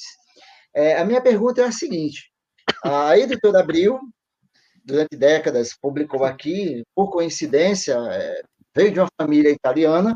A gente sabe que a Panini também tem sua sede na Itália. Como funciona essa questão de entender o mercado brasileiro, é, saber que formato se publicar, qual personagem, qual revista você começar a publicar, é, se é considerado a, a, a, o nível de vendas das edições lá fora, é, vendeu muito lá fora, vamos lançar isso no Brasil. E eu, eu sei que a Panini não publica apenas no Brasil, mas em diversos países da América Latina também. É, não, vamos escolher o formato é, é offset, capa, capa comum, não, é, head cover, capa dura. É, como se dá esse processo de, de escolha, é, essa questão editorial? Ah, vamos seguir por aqui, é, vai sair uma série nova de um personagem, opa, então vamos resgatar uma edição. E já emendando, o que, que sai mais aqui? Quadrinhos novos ou os clássicos? É, então, é, está toda uma, uma pesquisa e uma série de reuniões que fazemos na Itália com vários editores para isso. É, e vamos fazer uma análise de tudo o que, o que sai no, no, no, no Estados Unidos no últimos seis cada seis meses mais ou menos fazemos uma reunião fazemos uma análise de todo de todos os produtos que saem nos Estados Unidos todas as minisséries vemos o que é mais legal o que é menos legal o que faz sentido num formato o que faz sentido em outro. É, e é, basicamente todos os países participam a isso. Depois cada cada país toma suas decisões. No meu no meu caso compartilho com o meu equipo e fazemos uma pesquisa. Por exemplo, eu eh, decidi fazer, eh, não sei, X-Men Asgardian Wars, que era uma saga que, me dei conta, não era publicada há muito tempo no Brasil. Então, estou nesse momento estou tentando de encontrar uh, títulos que faltam de muito tempo no Brasil, se que está esse tema que quando saíram em formatinhos são em, umas casos são basicamente inéditos porque são tão cortados, tão re, remontados, rearmados, não sei como se diz em português, eh, que, que basicamente nunca saiu a edição de verdade original, dizemos. então eu comecei de eh, e depois, como dizia antes, claramente acompanho a isso também re reimpressões, novas edições de algo que já saiu, por exemplo, agora temos Marvel Essencial, a nova, a nova série dos Marvel Essenciais, que são histórias que, sem dúvida, vocês têm já em três edições, mas que precisam estar no, no mercado porque são uh, títulos importantes que sempre têm que, que, estar disponíveis e que são os melhores para criar novos leitores, nova gente que se vai interessar a, aos produtos. Então, é tudo isso, é uma análise do que vendeu demais nos Estados Unidos e depois, quando vamos saber o que, que fazer no, no Brasil, vamos a, a ver como é a história no Brasil o, desse personagem, desse autor, de, de outros produtos parecidos a isso. Então, fazemos toda uma análise para ver se faz sentido ou não faz sentido fazer um, uma, uma série, um livro. Em que formato fazer, claramente. Vemos qual é o formato que, que deu um melhor resultado. É, claro que o que, o que passa é que os quadrinhos americanos se podem fazer como em 10 formatos diferentes. Porque com mudança de. Se pode fazer uma, uma, uma, um grampo de 24 páginas como um ônibus de 1500. Então, e, e, dentro dos dois estão sete, oito, capa dura, capa cartão, mais páginas, menos páginas, eh, papel office, papel couché. Então, eu tenho que escolher um. Então, a única certeza que tenho é que ser sempre a ter críticas, porque é impossível fazer oito ou nove formatos diferentes. Isso é um, é um feito. É um, uhum. Então, assim está, não, não é possível fazer uh, tudo para todos. Se, se, se, faz uma se toma uma decisão, se uh, toma uma decisão consistente uh, de fazer uma edição, por exemplo, no Quarteto Fantástico, tomamos a decisão de fazer 100% igual à edição americana, e o segundo será também 100% igual à edição americana uhum. e vamos a ter uma, uma, uma ideia consistente de como fazer. Em outros, vamos a tomar outras decisões, outras alquimias editoriais para, para fazer funcionar no, no, no Brasil no, no formato melhor, mas é um... Depois, seguir com consistência o, o, que, o que começamos a fazer.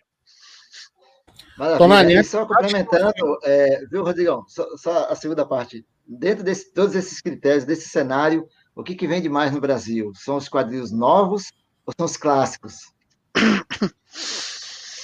Mas claramente os mensais têm uma venda normalmente maior. Isso, isso sim. Mas também porque os clássicos agora conseguimos, como dizia, fazer demais, mas porque infelizmente conseguimos fazer mais caros e e assim me dá me, me permite a uma tiragem mais curta de mais, mais uh, pequena de, Menor. de fazer funcionar antes não, não tinha esta, esta oportunidade Maravilha. Tonani, antes de você perguntar, deixa eu só colocar uma pergunta da galera aqui na tela. Leonardo, é, a pergunta é a seguinte: vai rolar a impressão do volume 1 do espetacular Homem-Aranha, edição definitiva? Sim, já está no plano. Confirmado. E, e já emendando essa pergunta aí, só para pegar o gancho, é, esse ano sairão mais volumes? Porque saíram quatro volumes, né? Com a edição do, do John Romita Sênior. Teremos mais edições ainda este ano? Um, acho que está outro do. Agora saiu o 4 e mais ou menos estou fazendo semestral cada seis meses, então agora precisa sair o 4 e depois eh, ao fim do ano o 5. E gostaria também de fazer outros personagens, então se a galera gosta desse formato, nos, nos, nos pide que estamos disponíveis também. Isso é, é, um exemplo, ecco, isso é um exemplo, tomo a oportunidade super claro, isso é a mesma histórias saíram no 2006, 2007, na, como se chamava-se, Biblioteca Histórica, pode ser? Que é os Masters brasileiros velhos. Não venderam nada. Agora vendem e esgotam também. Isso é um exemplo claro de como mudou completamente o mercado. Justamente. Uh, Peraí, Tonani, rapidinho, rapidinho, Tonani. Tem uma outra Imagina. pergunta aqui que eu queria colocar aqui, ó, que é o seguinte. Mulher Maravilha do John Byrne, algum projeto? Lembrando que esse material aí, ele só, for, só foram publicadas das 36 edições, quatro edições aqui no Brasil, né? Quatro edições publicadas, o restante está inédito. Isso mesmo na Itália. Não... Mas nós estamos melhor que vocês. na Itália também publicamos bem pouco dessa, dessa etapa. Eh, não, está junto a todo também, como falamos muito da Marvel, mas também a DC estamos começando a fazer Absolute, a fazer uh, Omnibus, vai sair o primeiro, o Omnibus do Homem Animal, do Grant Morrison, então, também mesmo se eh, esse formato dá certo, acho que pode ser uma oportunidade, mas também pode ser uma oportunidade para fazer no formato do, da saga do Superman. Eu preciso ver eh, os números, ver como os espaços que vou ter no plano 2022, 2023, 2024, não sei quando, e ver onde consigo ficar todas essas coisas. Claramente, o, o Birne é um autor super eh, de, que produzia muitíssimo. Então, fazer toda, todo o Birne temos 10 anos de trabalho e não é que chegou em um dia está todo porque E isso é, então, isso é outro, é outro tema que se vemos que efetivamente é, o Bir gosta muito a galera, não só a vocês cinco, podemos, podemos é, fazer mais coisas, claro. Amém! Mas também se vocês amém, cinco, amém. se vocês cinco compram mil cópias cada uma, está bom mesmo para mim, né? É, Aí vou ter, vamos parcelar no cartão. A gente parcela no cartão. A gente parcela no cartão. Em 12 Olha só, su, su, segredo do sucesso. Faz um cupom especial para quem colocar lá, como você não John Byrne lá, que você vai vender, que não é brincadeira. É o que eu estou dizendo. Que, no, que se depender de marketing, a gente vai fazer. Com certeza. Divulgar todo dia. Aliás, falando em marketing, antes do ah, Tonani perguntar. Aproveito para, para agradecer vocês por, por o apoio na venda do primeiro. Uh, do primeiro Omnibus do Quarteto Fantástico, vocês puneram muitos posts, muitas coisas nas redes sociais, então obrigado porque nos dá ajuda em um produto que, que, que, é bem caro, então que a gente tem que ainda colocar nesse mercado. Então, obrigado a vocês, obrigado pelas, pelas resenhas, por todos que que fazem que fazem vocês. Também obrigado pelas críticas, que como digo, as críticas precisamos críticas também para melhorar. Sem críticas não se melhora e, e nada. Então, fechada a parênteses. Desculpe, Rodrigo. Nada. E nós, já, e nós já estamos trabalhando para o segundo volume, viu? Era isso que eu ia falar, cara. Era isso que eu ia falar. E faremos, faremos para o segundo, porque eu quero que saia tudo. Eu quero que saia tudo. É, nós falamos. Faremos... Falamos Fala, muito, Juninho, pode falar. Nós falamos muito porque ficamos muito felizes, né? Parecia que nunca Com saiu o ônibus aqui. Então a gente só pensava, a gente, a gente ficou, que nem adolescente, a gente só pensava nisso. Quando é que chega? Quando é que abre? A gente só Ou então uma, nisso, uma criança né? numa loja de doce, né? Olha só, deixa eu só colocar uma pergunta aqui de um associado nosso. Aliás, é, aproveitar e lembrar aí a galera é, que quiser se tornar membro do canal, é só R$ 1,99. A gente vai fazer sorteios aí de material da Heróica, do livro O Império dos Gibis, dos dossiês da, do Capitão América, do Homem-Aranha, do Hulk, Super Aventuras Marvel e Heróis da TV. Certo, Gilson? Então, aproveitar, vou colocar aqui. É, eu preciso estudar todos esses livros. É bom, é bom, é bom. Eu preciso estudar para, Leonardo, para conhecer toda a história, os formatinhos. Leonardo, torna, olha só, Leonardo, eu vou te dar uma dica. Se torna, se torna membro associado aqui do canal, que você vai você vai, você vai concorrer ao sorteio, você vai ganhar esse, esse material e você vai gostar, hein? Não, o precinho é camarada, Leonardo, porque tá em real, é R$1,99. É R$1,99, cara, não é nem dois reais. Centavos, você não paga dois, dois centavos de dólar. E euro é 10 centavos de euro, isso aí. Ó, dar um abraço aí para o nosso amigo Fernando Pedin, que está prestigiando a gente aí. Fernando, obrigado aí. Leonardo, vou colocar a pergunta aqui associado nosso, que é o seguinte: o, o Luiz está perguntando se tem alguma chance do Marvel Vintage com a morte do Harry Osborn. Hum, para agora não está, não está no plano, mas pode ser que no futuro. Agora não está no plano. Para esse ano acho que não está. Porque, como dizia antes, está já muito, muito, os títulos do, do Homem-Aranha no plano. Tonani, então, já, já te interrompi demais, vai lá, faz a sua pergunta aí, vai. Não, sem problema, o papo tá bom demais, que as interrupções estão valendo a pena. É, aproveitando que, que esse último ano o pessoal está comprando bastante coisa em casa, você vê um movimento no, com os quadrinistas brasileiros, o pessoal que produz material. Vocês têm uma parceria de sucesso, na minha opinião, com o pessoal do Maurício de Souza, que eles publicam as Graphic MSP, tudo mais se há algum plano no editorial da Panini de fomentar publicações nacionais, produções de artistas brasileiros sendo publicados por vocês. Algum plano nesse sentido? É...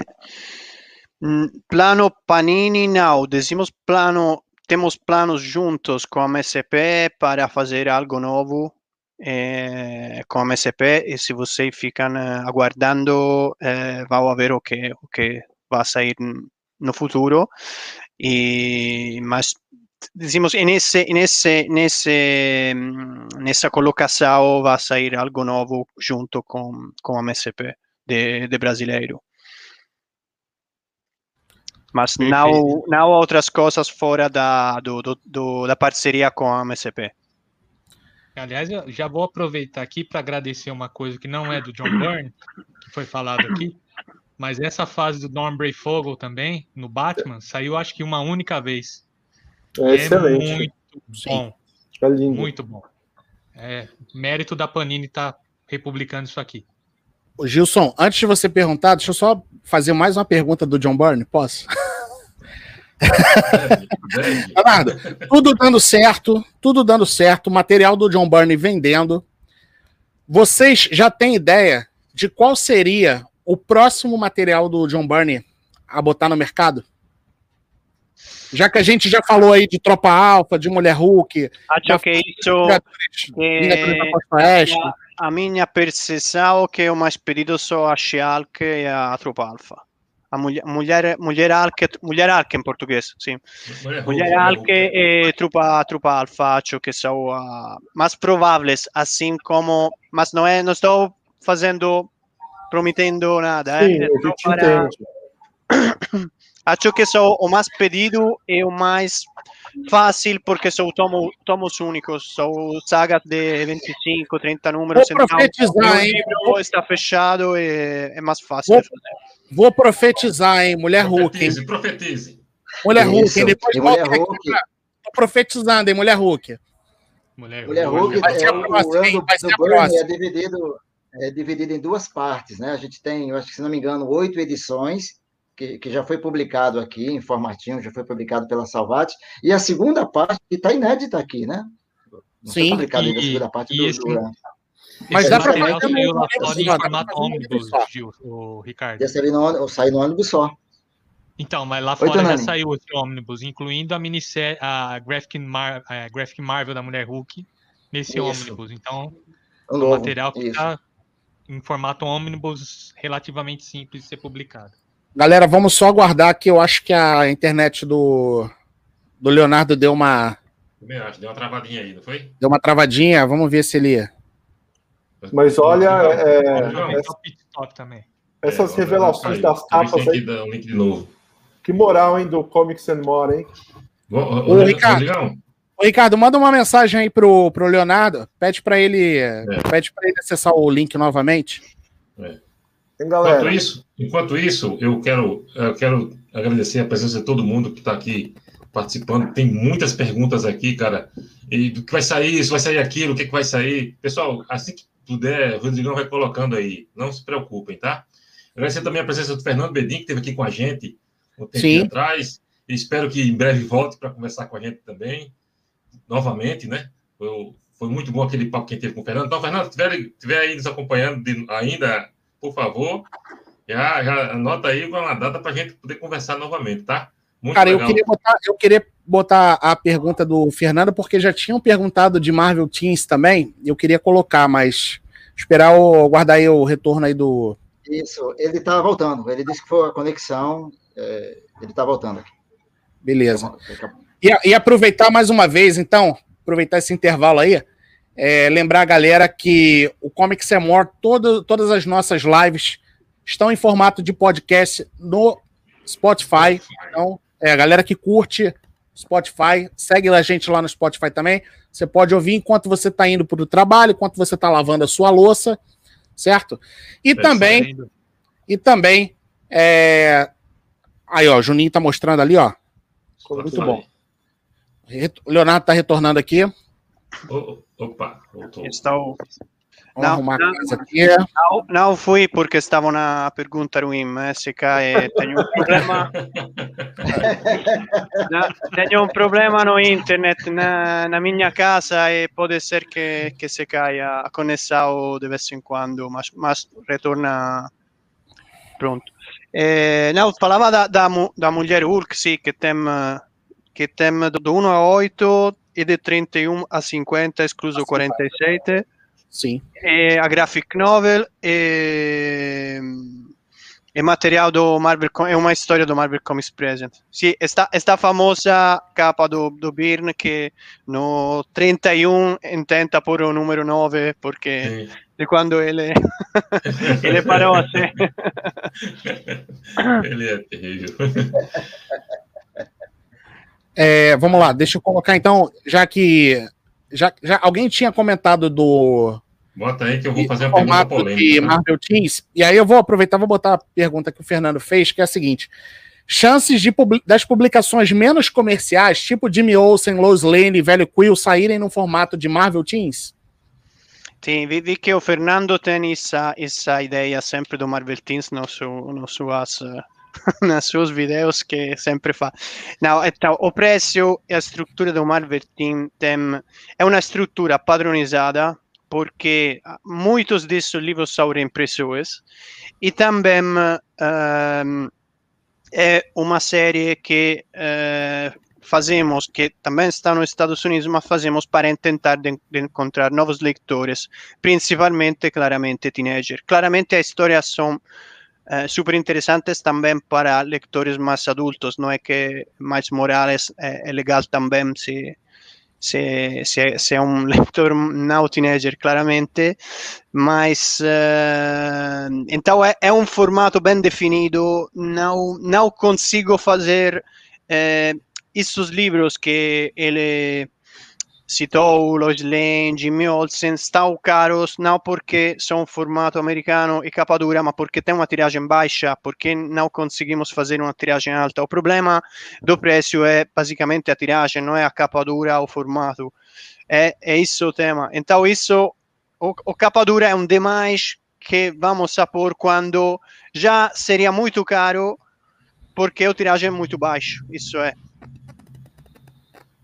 Então, não, nesse momento não tenho essa, essa ideia, mas não sei, pode ser que estamos bom, bom uh, surpreendidos bom das ventas desse produto e vamos ver se, se, se outras coisas diferentes podem, podem ficar nesse formato, mas algo inédito é já bem mais complicado ter nesse formato e em particular nesse preço. Gilson, antes de você perguntar, deixa eu colocar mais uma pergunta da galera aqui. O Gilmar tá perguntando, Leonardo. Vingadores do John Byrne e George Pérez do final dos anos 70, que saiu um ônibus também, além do ônibus do, dos Vingadores da Costa Oeste, tem um ônibus do, só dos Vingadores, né? Sim, ponemos no, no listado com os outros. Aproveita e coloca também Vingadores, Vingadores e, e Liga da Justiça aqui, de Pérez, que Faz Sim. tempo que não sai, né? É isso, isso é impossível. Senão, é antes não, não concordam Marvel e DC de fazer uma reimpressão, não conseguimos fazer nenhum título que mescla personagem da Marvel e da DC nesse momento. É impossível. Caramba, então, o impedimento está nas editoras, Leonardo. Então. Sim, sim. sim. Se ele se põem de acordo de fazer uma nova edição, tudo isso, Amalgam Universe, tudo isso está completamente fechado a nível de direitos nesse momento. Entendi. Então não é uma decisão da Panini, é uma decisão que não se, se precisa re, re, reacordar entre eles Marvel e DC para fazer uma edição depois estrangeira. Ó, uma, uma, uma, pergunta aqui, ó. Outra pergunta aqui relacionada ao John Byrne, da galera, ó. Leonardo, seu trabalho favorito do John Byrne? Hum. É, provavelmente umas histórias do, do quarteto, mas é, também umas histórias da, da trupa Alpha. A trupa Alpha é muito divertida porque foi um pouco mais revolucionária. Está essa, essa famosa página quase toda branca. Sim, sim. ele, ele fazer coisas bem estranhas na, na curva alfa. E, e, então é, é o mais, eh, dizemos, revolucionária para, para, para, para o Birn de, de isso. Então acho que estão bem, bem, eh, bem perto umas histórias do, da, da etapa da, do quarteto, mas também umas histórias da, da Alpha Flight uh, gostei muito. E sempre vale a regra que se você me pergunta amanhã, eu digo, ah, essa história do Alck e essa do Namor, por exemplo, eh? porque isso nunca sou consistente quando me perguntam minha favorita de algo, porque pode ser que amanhã me lembre outra coisa. Uhum. Gilson, faça a sua pergunta aí. Vamos lá. Pior, Leonardo, só sobra para mim as perguntas polêmicas, tá? Então, vai okay. mais um agora. Tranquilo, é... eu chego de uma da, das cidades mais polêmicas do mundo, não se preocupe. Sou bem tá acostumado certo. a isso. É ótimo. É o seguinte, é, é, o ônibus do, do quarteto, volume 1, a gente teve uma sessão, uma seleção de extras que todo colecionador, como a gente adora, que venha na edição, né? O volume 2, que eu tenho aqui o encadernado, o pessoal tem aí o encadernado americano, ele tem vários extras, e, e, nesses extras tem muita coisa, com, inclusive uma entrevista com o John Burney, que é material que a gente é, espera que seja traduzido. Isso será traduzido para não acontecer como o que aconteceu com o ônibus do, do, do Conan, Conan. Bárbaro, né? Que foi, Sim. ao me entender, foi uma edição, uma, uma, uma apenas um, uma opção editorial, e não uma questão técnica de não traduzir o que podia ser traduzido. Mas eu pergunto, teremos no volume 2 as traduções dos eixos também? Sim, sim, sim. Vamos a, a traduzir eh, todo. É, do, do, tema do ônibus do Conan, eu falei o sábado passado no, no fórum. Acho, acho que você acompanhou, Gilson. Acompanhei, acompanhei.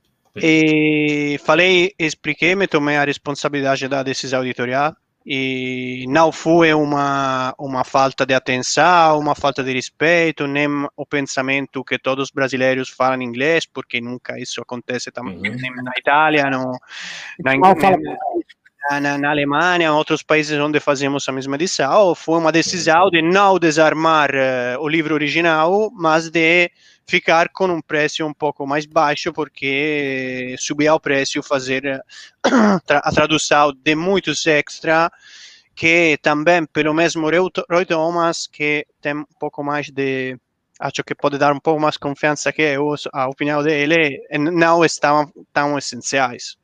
Porque quando estava a, a super eh, maravilhosa introdução dele, que basicamente é, eh, resume todo os outros, quase todos os outros extra. Mas, bom, isso provavelmente foi uma, uma minha ingenuidade de não conhecer bem a, a galera brasileira. Agora entendi que vocês querem todo traduzido e acho que não vamos a não, não vamos a ter outros problemas nisso nisso sentido. Acho que no Conan estou em dúvida se traduzir a, só a páginas do, uh, das cartas dos leitores, porque me fica estranho traduzir. Sinceramente, uma, uma carta de um leitor americano que traduzida em português, não, não sei, não, não, não mesmo a propaganda original faz um pouco é, é, é um pouco e, e, muitas vezes se desarma desarmar uma uh, o desenho de uma propaganda original para traduzir não me parece que faz muito sentido, porque não é um conteúdo. Correto.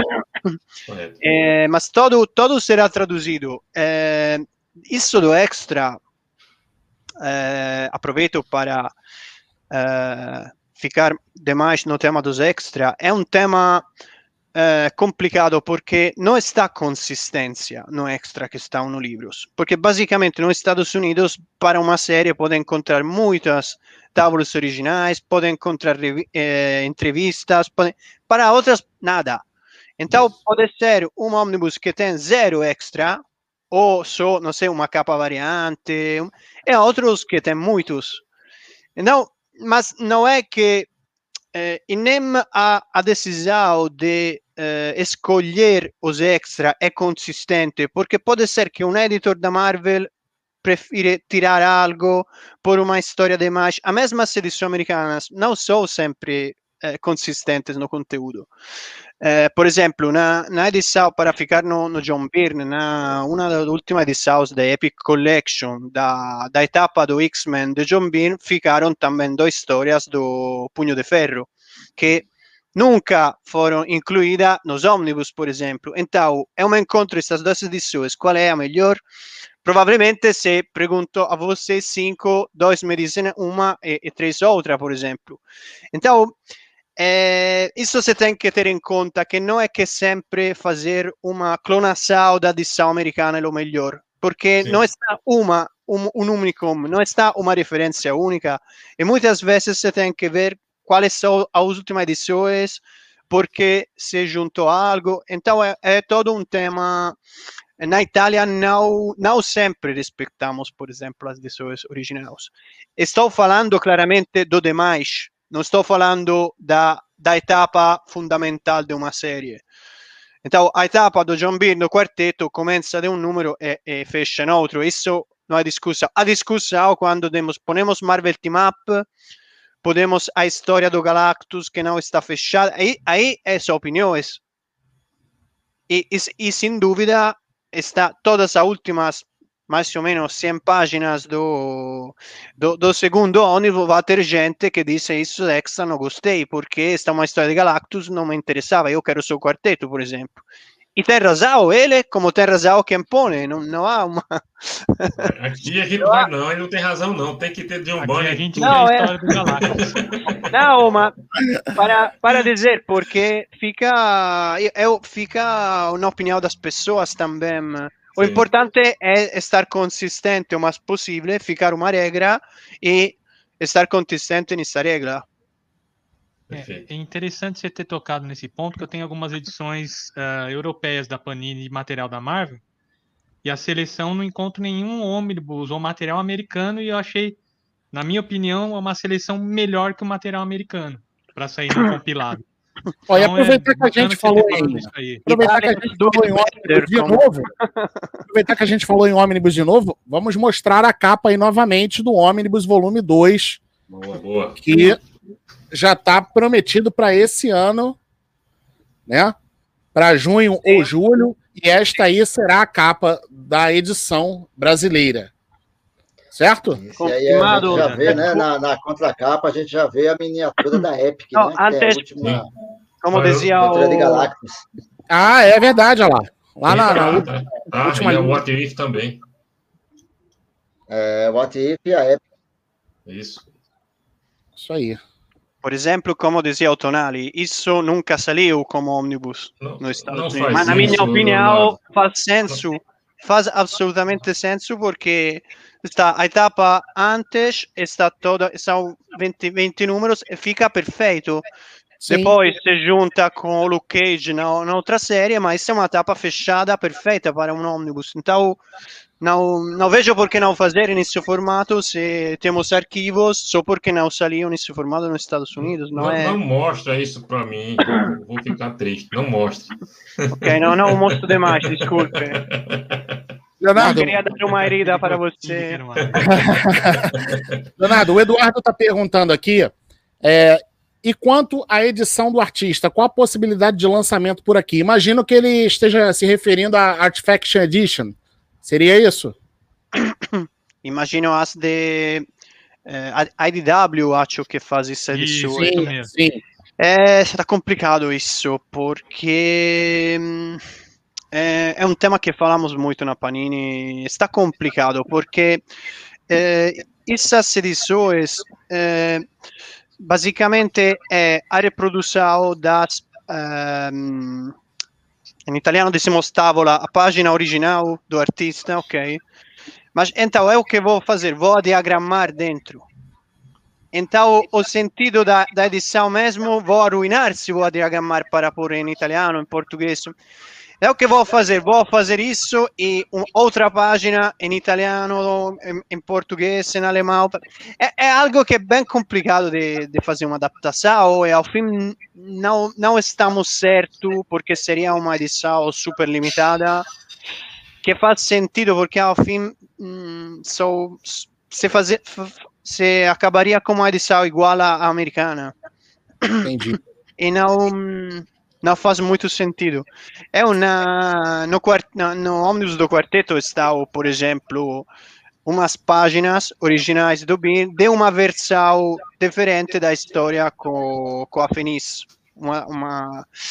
Isso eu fiquei e não, não diagramei, não traduzi isso, porque já está tradução na, nas páginas normais. A gente pode ver onde está câmbio, mas não fazia sentido, na minha opinião, uma história que nem está fechada é, umas páginas que são, é, como pode dizer, uma, uma, um work in progress, nunca acabado, porque eram páginas que, que ao final, que, que sentido faz traduzir em português quando nem sabemos onde, onde acabava a história?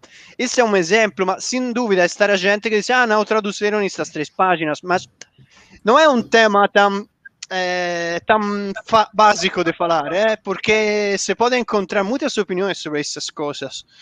E, e sempre, repito, preciso tomar uma, uma decisão e, e, tomo a que me, me, me, me parece que, que faz mais senso no, no momento. Bom, vou te dar uma sugestão. Faz, faz só cinco cópias que a gente compra. Pode fazer em inglês que a Pode gente fazer compra. em inglês mesmo, que não tem problema. Gilson já Ok. perguntou, né? Gilson perguntou? Então vou passar pro, então vou passar pro Juninho aí a última rodada de perguntas. Vai, Juninho. Bom, é, agora que você, Leonardo, está com mais contato com os fãs aí pela, pelas redes sociais, né?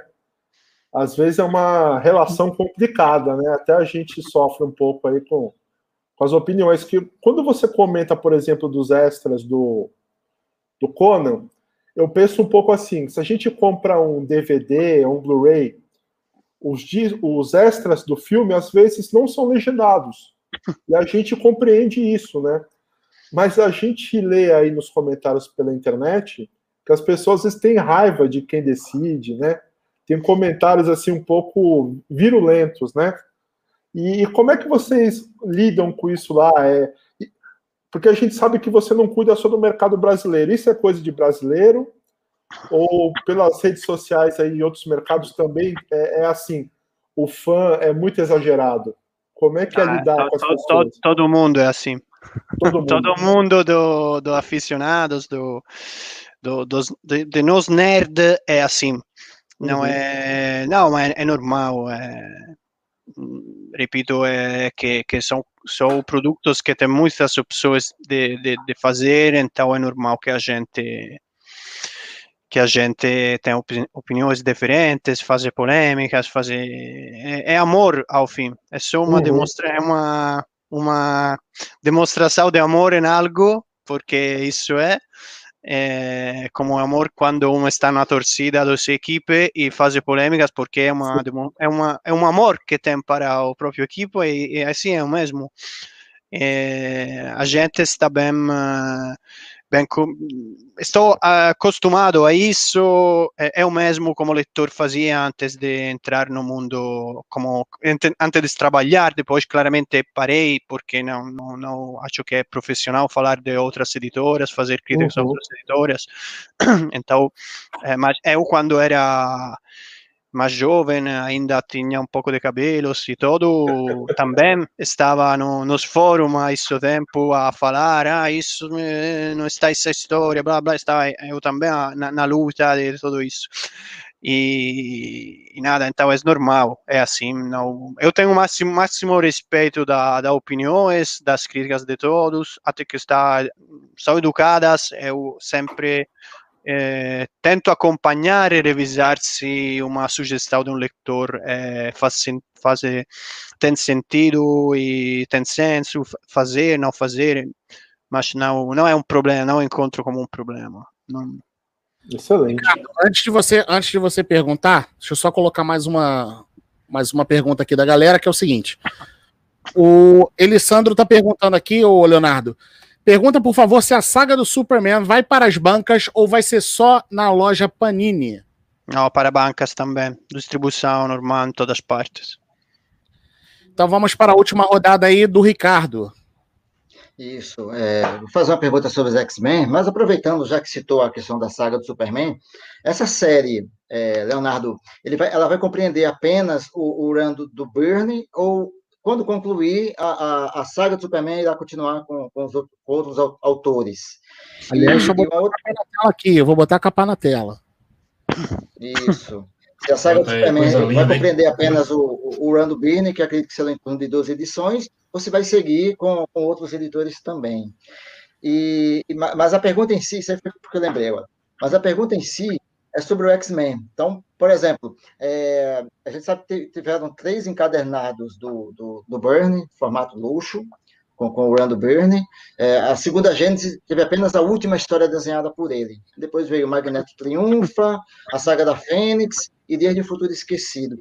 Então, algumas dessas edições já estão esgotadas há muito tempo. E a gente sempre vê nas redes sociais o pessoal pedindo reimpressões. Então, minha pergunta é essa: existe a possibilidade de termos reimpressões dessas edições, do, do desse formato luxo aí do, do Byrne com os X-Men?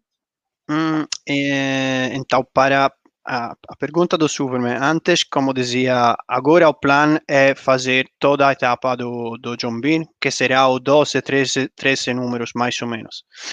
É, depois, se a série tem boa ventas, gostaria de fazer as histórias depois.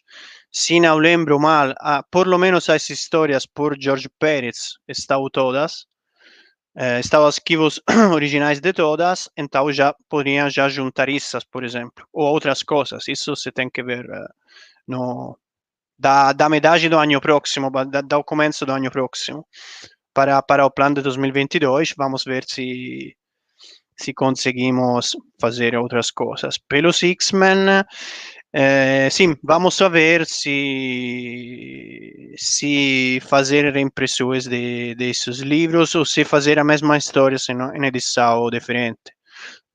Por exemplo, hipótese, se vamos a fazer os X-Men na edição definitiva, eh, nesse formato que chegamos bastante rápido a histórias do Bean, porque para uma temporada não se publicou nada de X-Men, então, eh, então pode ser que faz mais sentido fazer a reimpressão diretamente na, edição definitiva.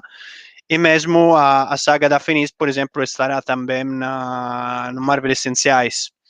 Então, provavelmente, essa história que é um clássico, a parte da, da toda a etapa do Claremont e do Byrne, tendrá uma vida também como, como Marvel essencial.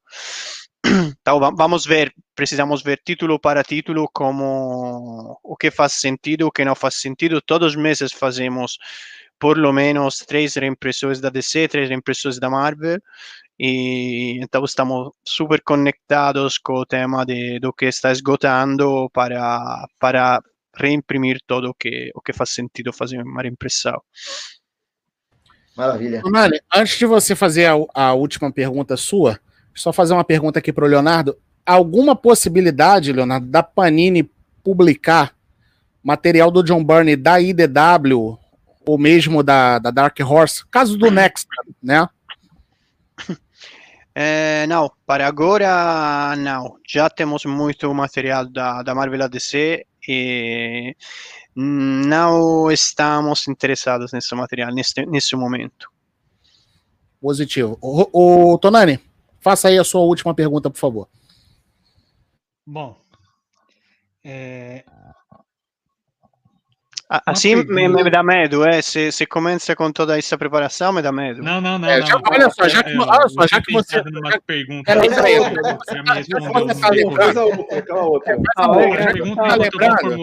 Peraí, já que você está formulando, já que você está formulando, enquanto você formula, formule sua pergunta, vou pedir para a galera seguir a gente no Spotify, Comics Amor no Spotify. Todas as nossas lives estão em formato de podcast. Sigam a gente também no Instagram, está aí na tela, arroba John Burney Comics. A gente está sempre divulgando aí uh, as, nossas, as nossas lives. Aliás, lembrando que toda segunda-feira agora a gente está fazendo aí as mini lives, né? As gravações aí do nosso podcast é, para colocar lá no Spotify, comentando sempre algum tema interessante aí da semana. Então, lembrando que na segunda-feira agora a gente vai falar sobre essa polêmica aí do desse reboot aí que estão querendo fazer do, do Superman, se vai trocar o ator, o Henry Cavill ou não vai. Vamos falar também da série do Superman com Tyler, como é que é o nome do, do cara? Esqueci agora o nome do cara. Mas enfim, vocês sabem quem é, é o cara lá da Supergirl. E também vamos comentar aí sobre o último episódio de WandaVision, que teve aí aquela cena que relembrou lá o arco do John Byrne, do Visão. Já vou dar spoiler logo. Se tu não viu, toma na tua cara. O Visão lá desmontado lá na mesa. Então a gente vai comentar sobre tudo isso aí na segunda-feira, às 8 da noite. É, gravação do nosso podcast pro Spotify. Então acompanhem lá com a gente. Tonani, já formulou a sua pergunta? Devida, devidamente formulado. Vamos continuar aqui. Então, no... seja breve, seja breve por conta do tempo do Leonardo. Sem, seja breve. É, o Leonardo falou que está nos planos a continuidade das republicações dos X-Men. E uma fase que eu acho interessante é toda aquela saga da ninhada, dos carniceiros, coisa que saiu muito pouco aqui quando os X-Men morrem e voltam, eles vão lá para o deserto na Austrália. E eu queria saber se isso aí também pode entrar nos planos, que é uma fase excelente. Aliás, foi eu comecei a acompanhar X-Men na linha, nas revistas de linha, na, no finalzinho da época do John Romita Jr., Paul Acho, Smith Paul e dali para frente Mark Silvestre. Paul Smith, muito bom. É. Sim, estamos, estamos eh, outra, outras uh, pedidos que temos o a, a Cansado de Carrasco, acho, acho chama-se uma saga. É, então, estão umas, umas sagas que nunca se publicaram em formato normal no Brasil, é, umas sagas, esses eventos mutantes.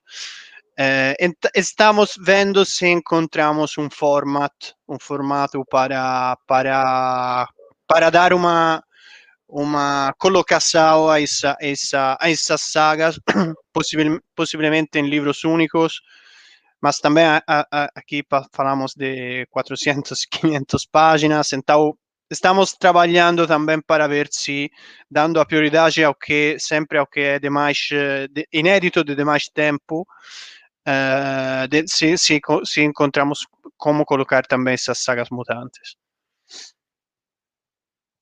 Bom, então, antes da gente encerrar, eu vou colocar a última pergunta da galera pro, pro Leonardo. Mais uma vez, pedindo a galera que está assistindo a gente, se você não é inscrito no canal, por favor, se inscreva, teu dedo não vai cair, é de graça. É, siga a gente lá no Spotify e no Instagram.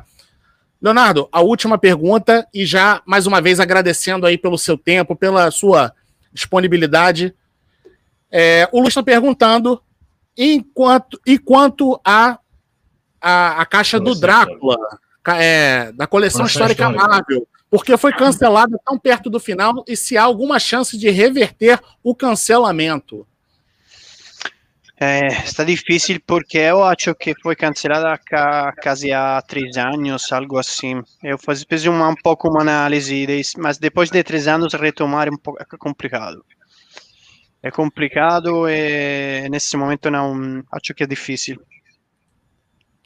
Bom, então, galera. Eu sinto que parou assim. Eh, eu ainda não estava a cargo dessas coisas, mas uh, provavelmente não, não funcionou. O problema da, dessas coleções, a coleção histórica Marvel, é que funcionavam os personagens eh, mais famosos, claramente, mais fortes, mas não funcionavam para nada os outros. É para isso também que movemos a formatos omnibus, a outros formatos, porque se eu vou fazer o punho de ferro, não me, não me vende em esse formato, eu preciso fazer um omnibus, por exemplo. Isso é. Então, é um dos problemas da, que, que nos hum, chegaram a decidir de fechar essa coleção, era isso, porque tinha ventas demais diferentes do, do, dependendo do conteúdo mesmo dos personagens.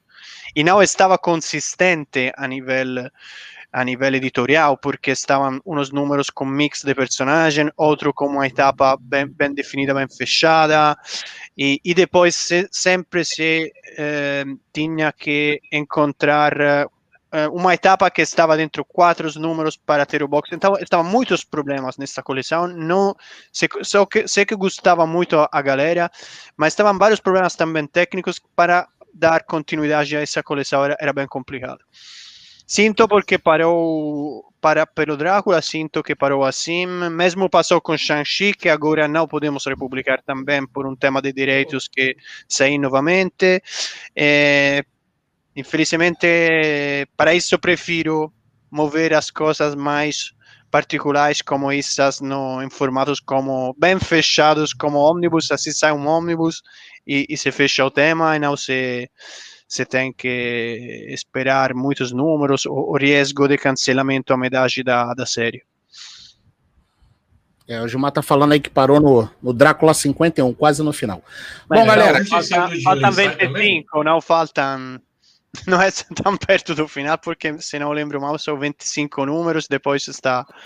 Não, não lembro algo, algo demais, então faltam como 30 números americanos, está como outro, outro, outra minissérie de, de quatro, basicamente. Então, está, sim, está perto, dois terços, mais ou menos.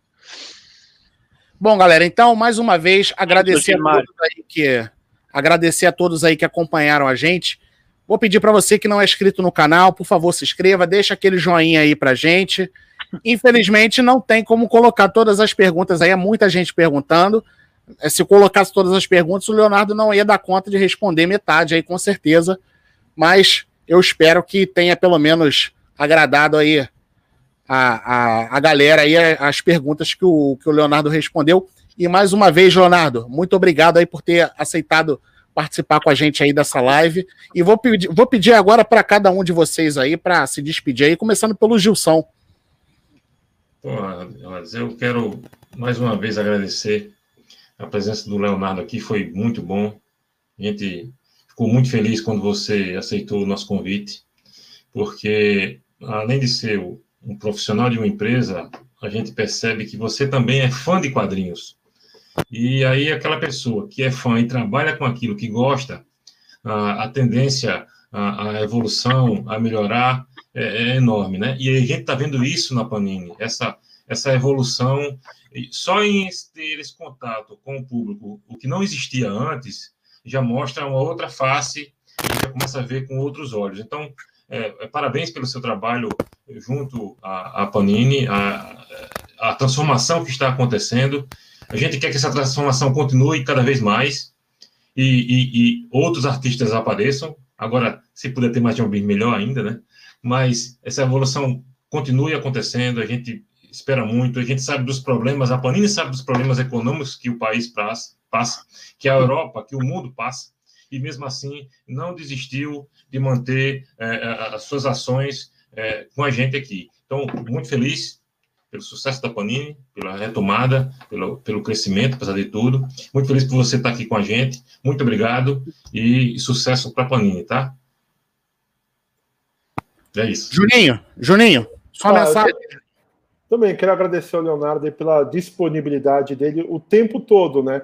desde que a gente, desde ele aceitar o convite, a gente ir marcando a data, conversando esse tempo todo até chegar nessa data aqui, e ele ficou o dobro do tempo disponível, né? Ele ia ficar só uma hora, ficou duas.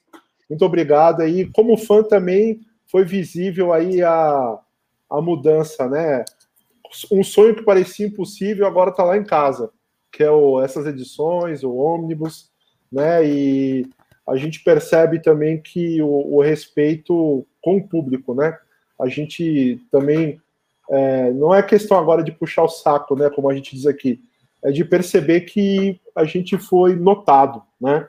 E quando também o trabalho é bem feito, a gente deve elogiar. Parabéns pelo trabalho e obrigado aí por ter participado. outra coisa, outra coisa, assim que acabar a live, fica mais aí cinco minutinhos com a gente depois do ao vivo porque a gente tem um, uma, uma pergunta para fazer para você, tá bom? Fala, Ricardo. Maravilha. Então, em primeiro lugar, agradecer a, a turma aí que tá, está nos acompanhando pelo YouTube, nos acompanhou até agora, fizeram perguntas, assistiram. Agradecer a todos, agradecer ao Leonardo, faço aí minha a fala dos meus amigos, desde o nosso primeiro contato com ele, se mostrou sempre muito solícito, muito prestativo, sempre respondendo algumas dúvidas que a gente tinha de como proceder, ele sempre respondia ali de imediato, não impôs restrição nenhuma, deixou a gente bem à vontade para a gente conduzir essa live. Então, muito obrigado, Leonardo, e parabéns aí pelo seu trabalho, e vamos juntos, vamos juntos. Valeu. Fala, Tonani. Bom, eu vou agradecer porque não tem nem como não agradecer o tempo, a a gentileza que o Leonardo fez para a gente. e eu queria falar uma coisa do fundo do coração. Quando a Abril terminou as suas publicações de quadrinhos no Brasil, de Marvel e DC, eh, eu senti, me senti órfão. Quando a Panini chegou e ela começou a publicar com aquela empolgação que eu tinha quando eu comecei a colecionar, eu fiquei feliz. E aí, no decorrer do tempo, desses 20 anos que a gente está chegando agora, eu senti que a Panini se perdeu um pouco, mas agora que vocês se ajeitaram, estão voltando a falar com a gente, eu estou sentindo aquele, aquela alegria no coração de novo de estar tá podendo ler os quadrinhos, acompanhando com vocês por, por vários fatores, não só dos materiais que a gente gosta de clássico, muita coisa nova, boa saindo também, e muitas iniciativas de contato com o fã, que a gente percebe que quem está fazendo também é fã e quer conversar com a gente.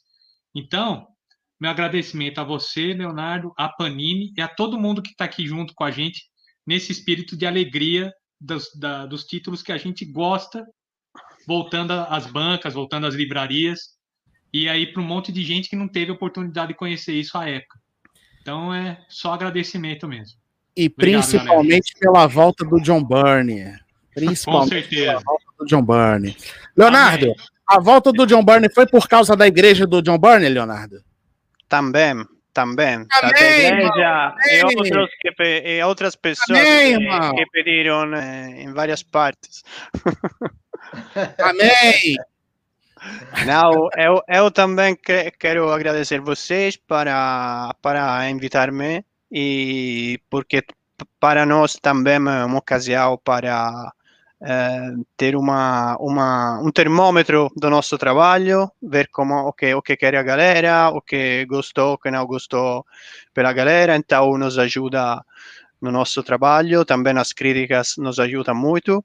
E, e nada, então obrigado, obrigado a todos, obrigado aos que estão acompanhando e acho que vamos a nos ver outras vezes, porque com, com eu, com outras gente da Panini, sem problemas, porque a nossa, a nossa ideia é de aproximar o mais possível com os leitores neste momento. Então, isso, isso será uma não será um evento único, será uma, uma série provavelmente de live com você, com outros, com outros uh, influencers, com outros youtubers, com outros grupos de pessoas, com todas as pessoas que, que querem falar com, com nós, estamos super abertos a, a falar com todos e a compartilhar com todos o nosso tempo.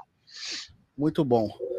Bom, então, galera, é, aproveitar aí, então, mais uma vez, para lembrar a galera que nós aqui no canal já fizemos o review do ônibus do Quarteto Fantástico da Panini.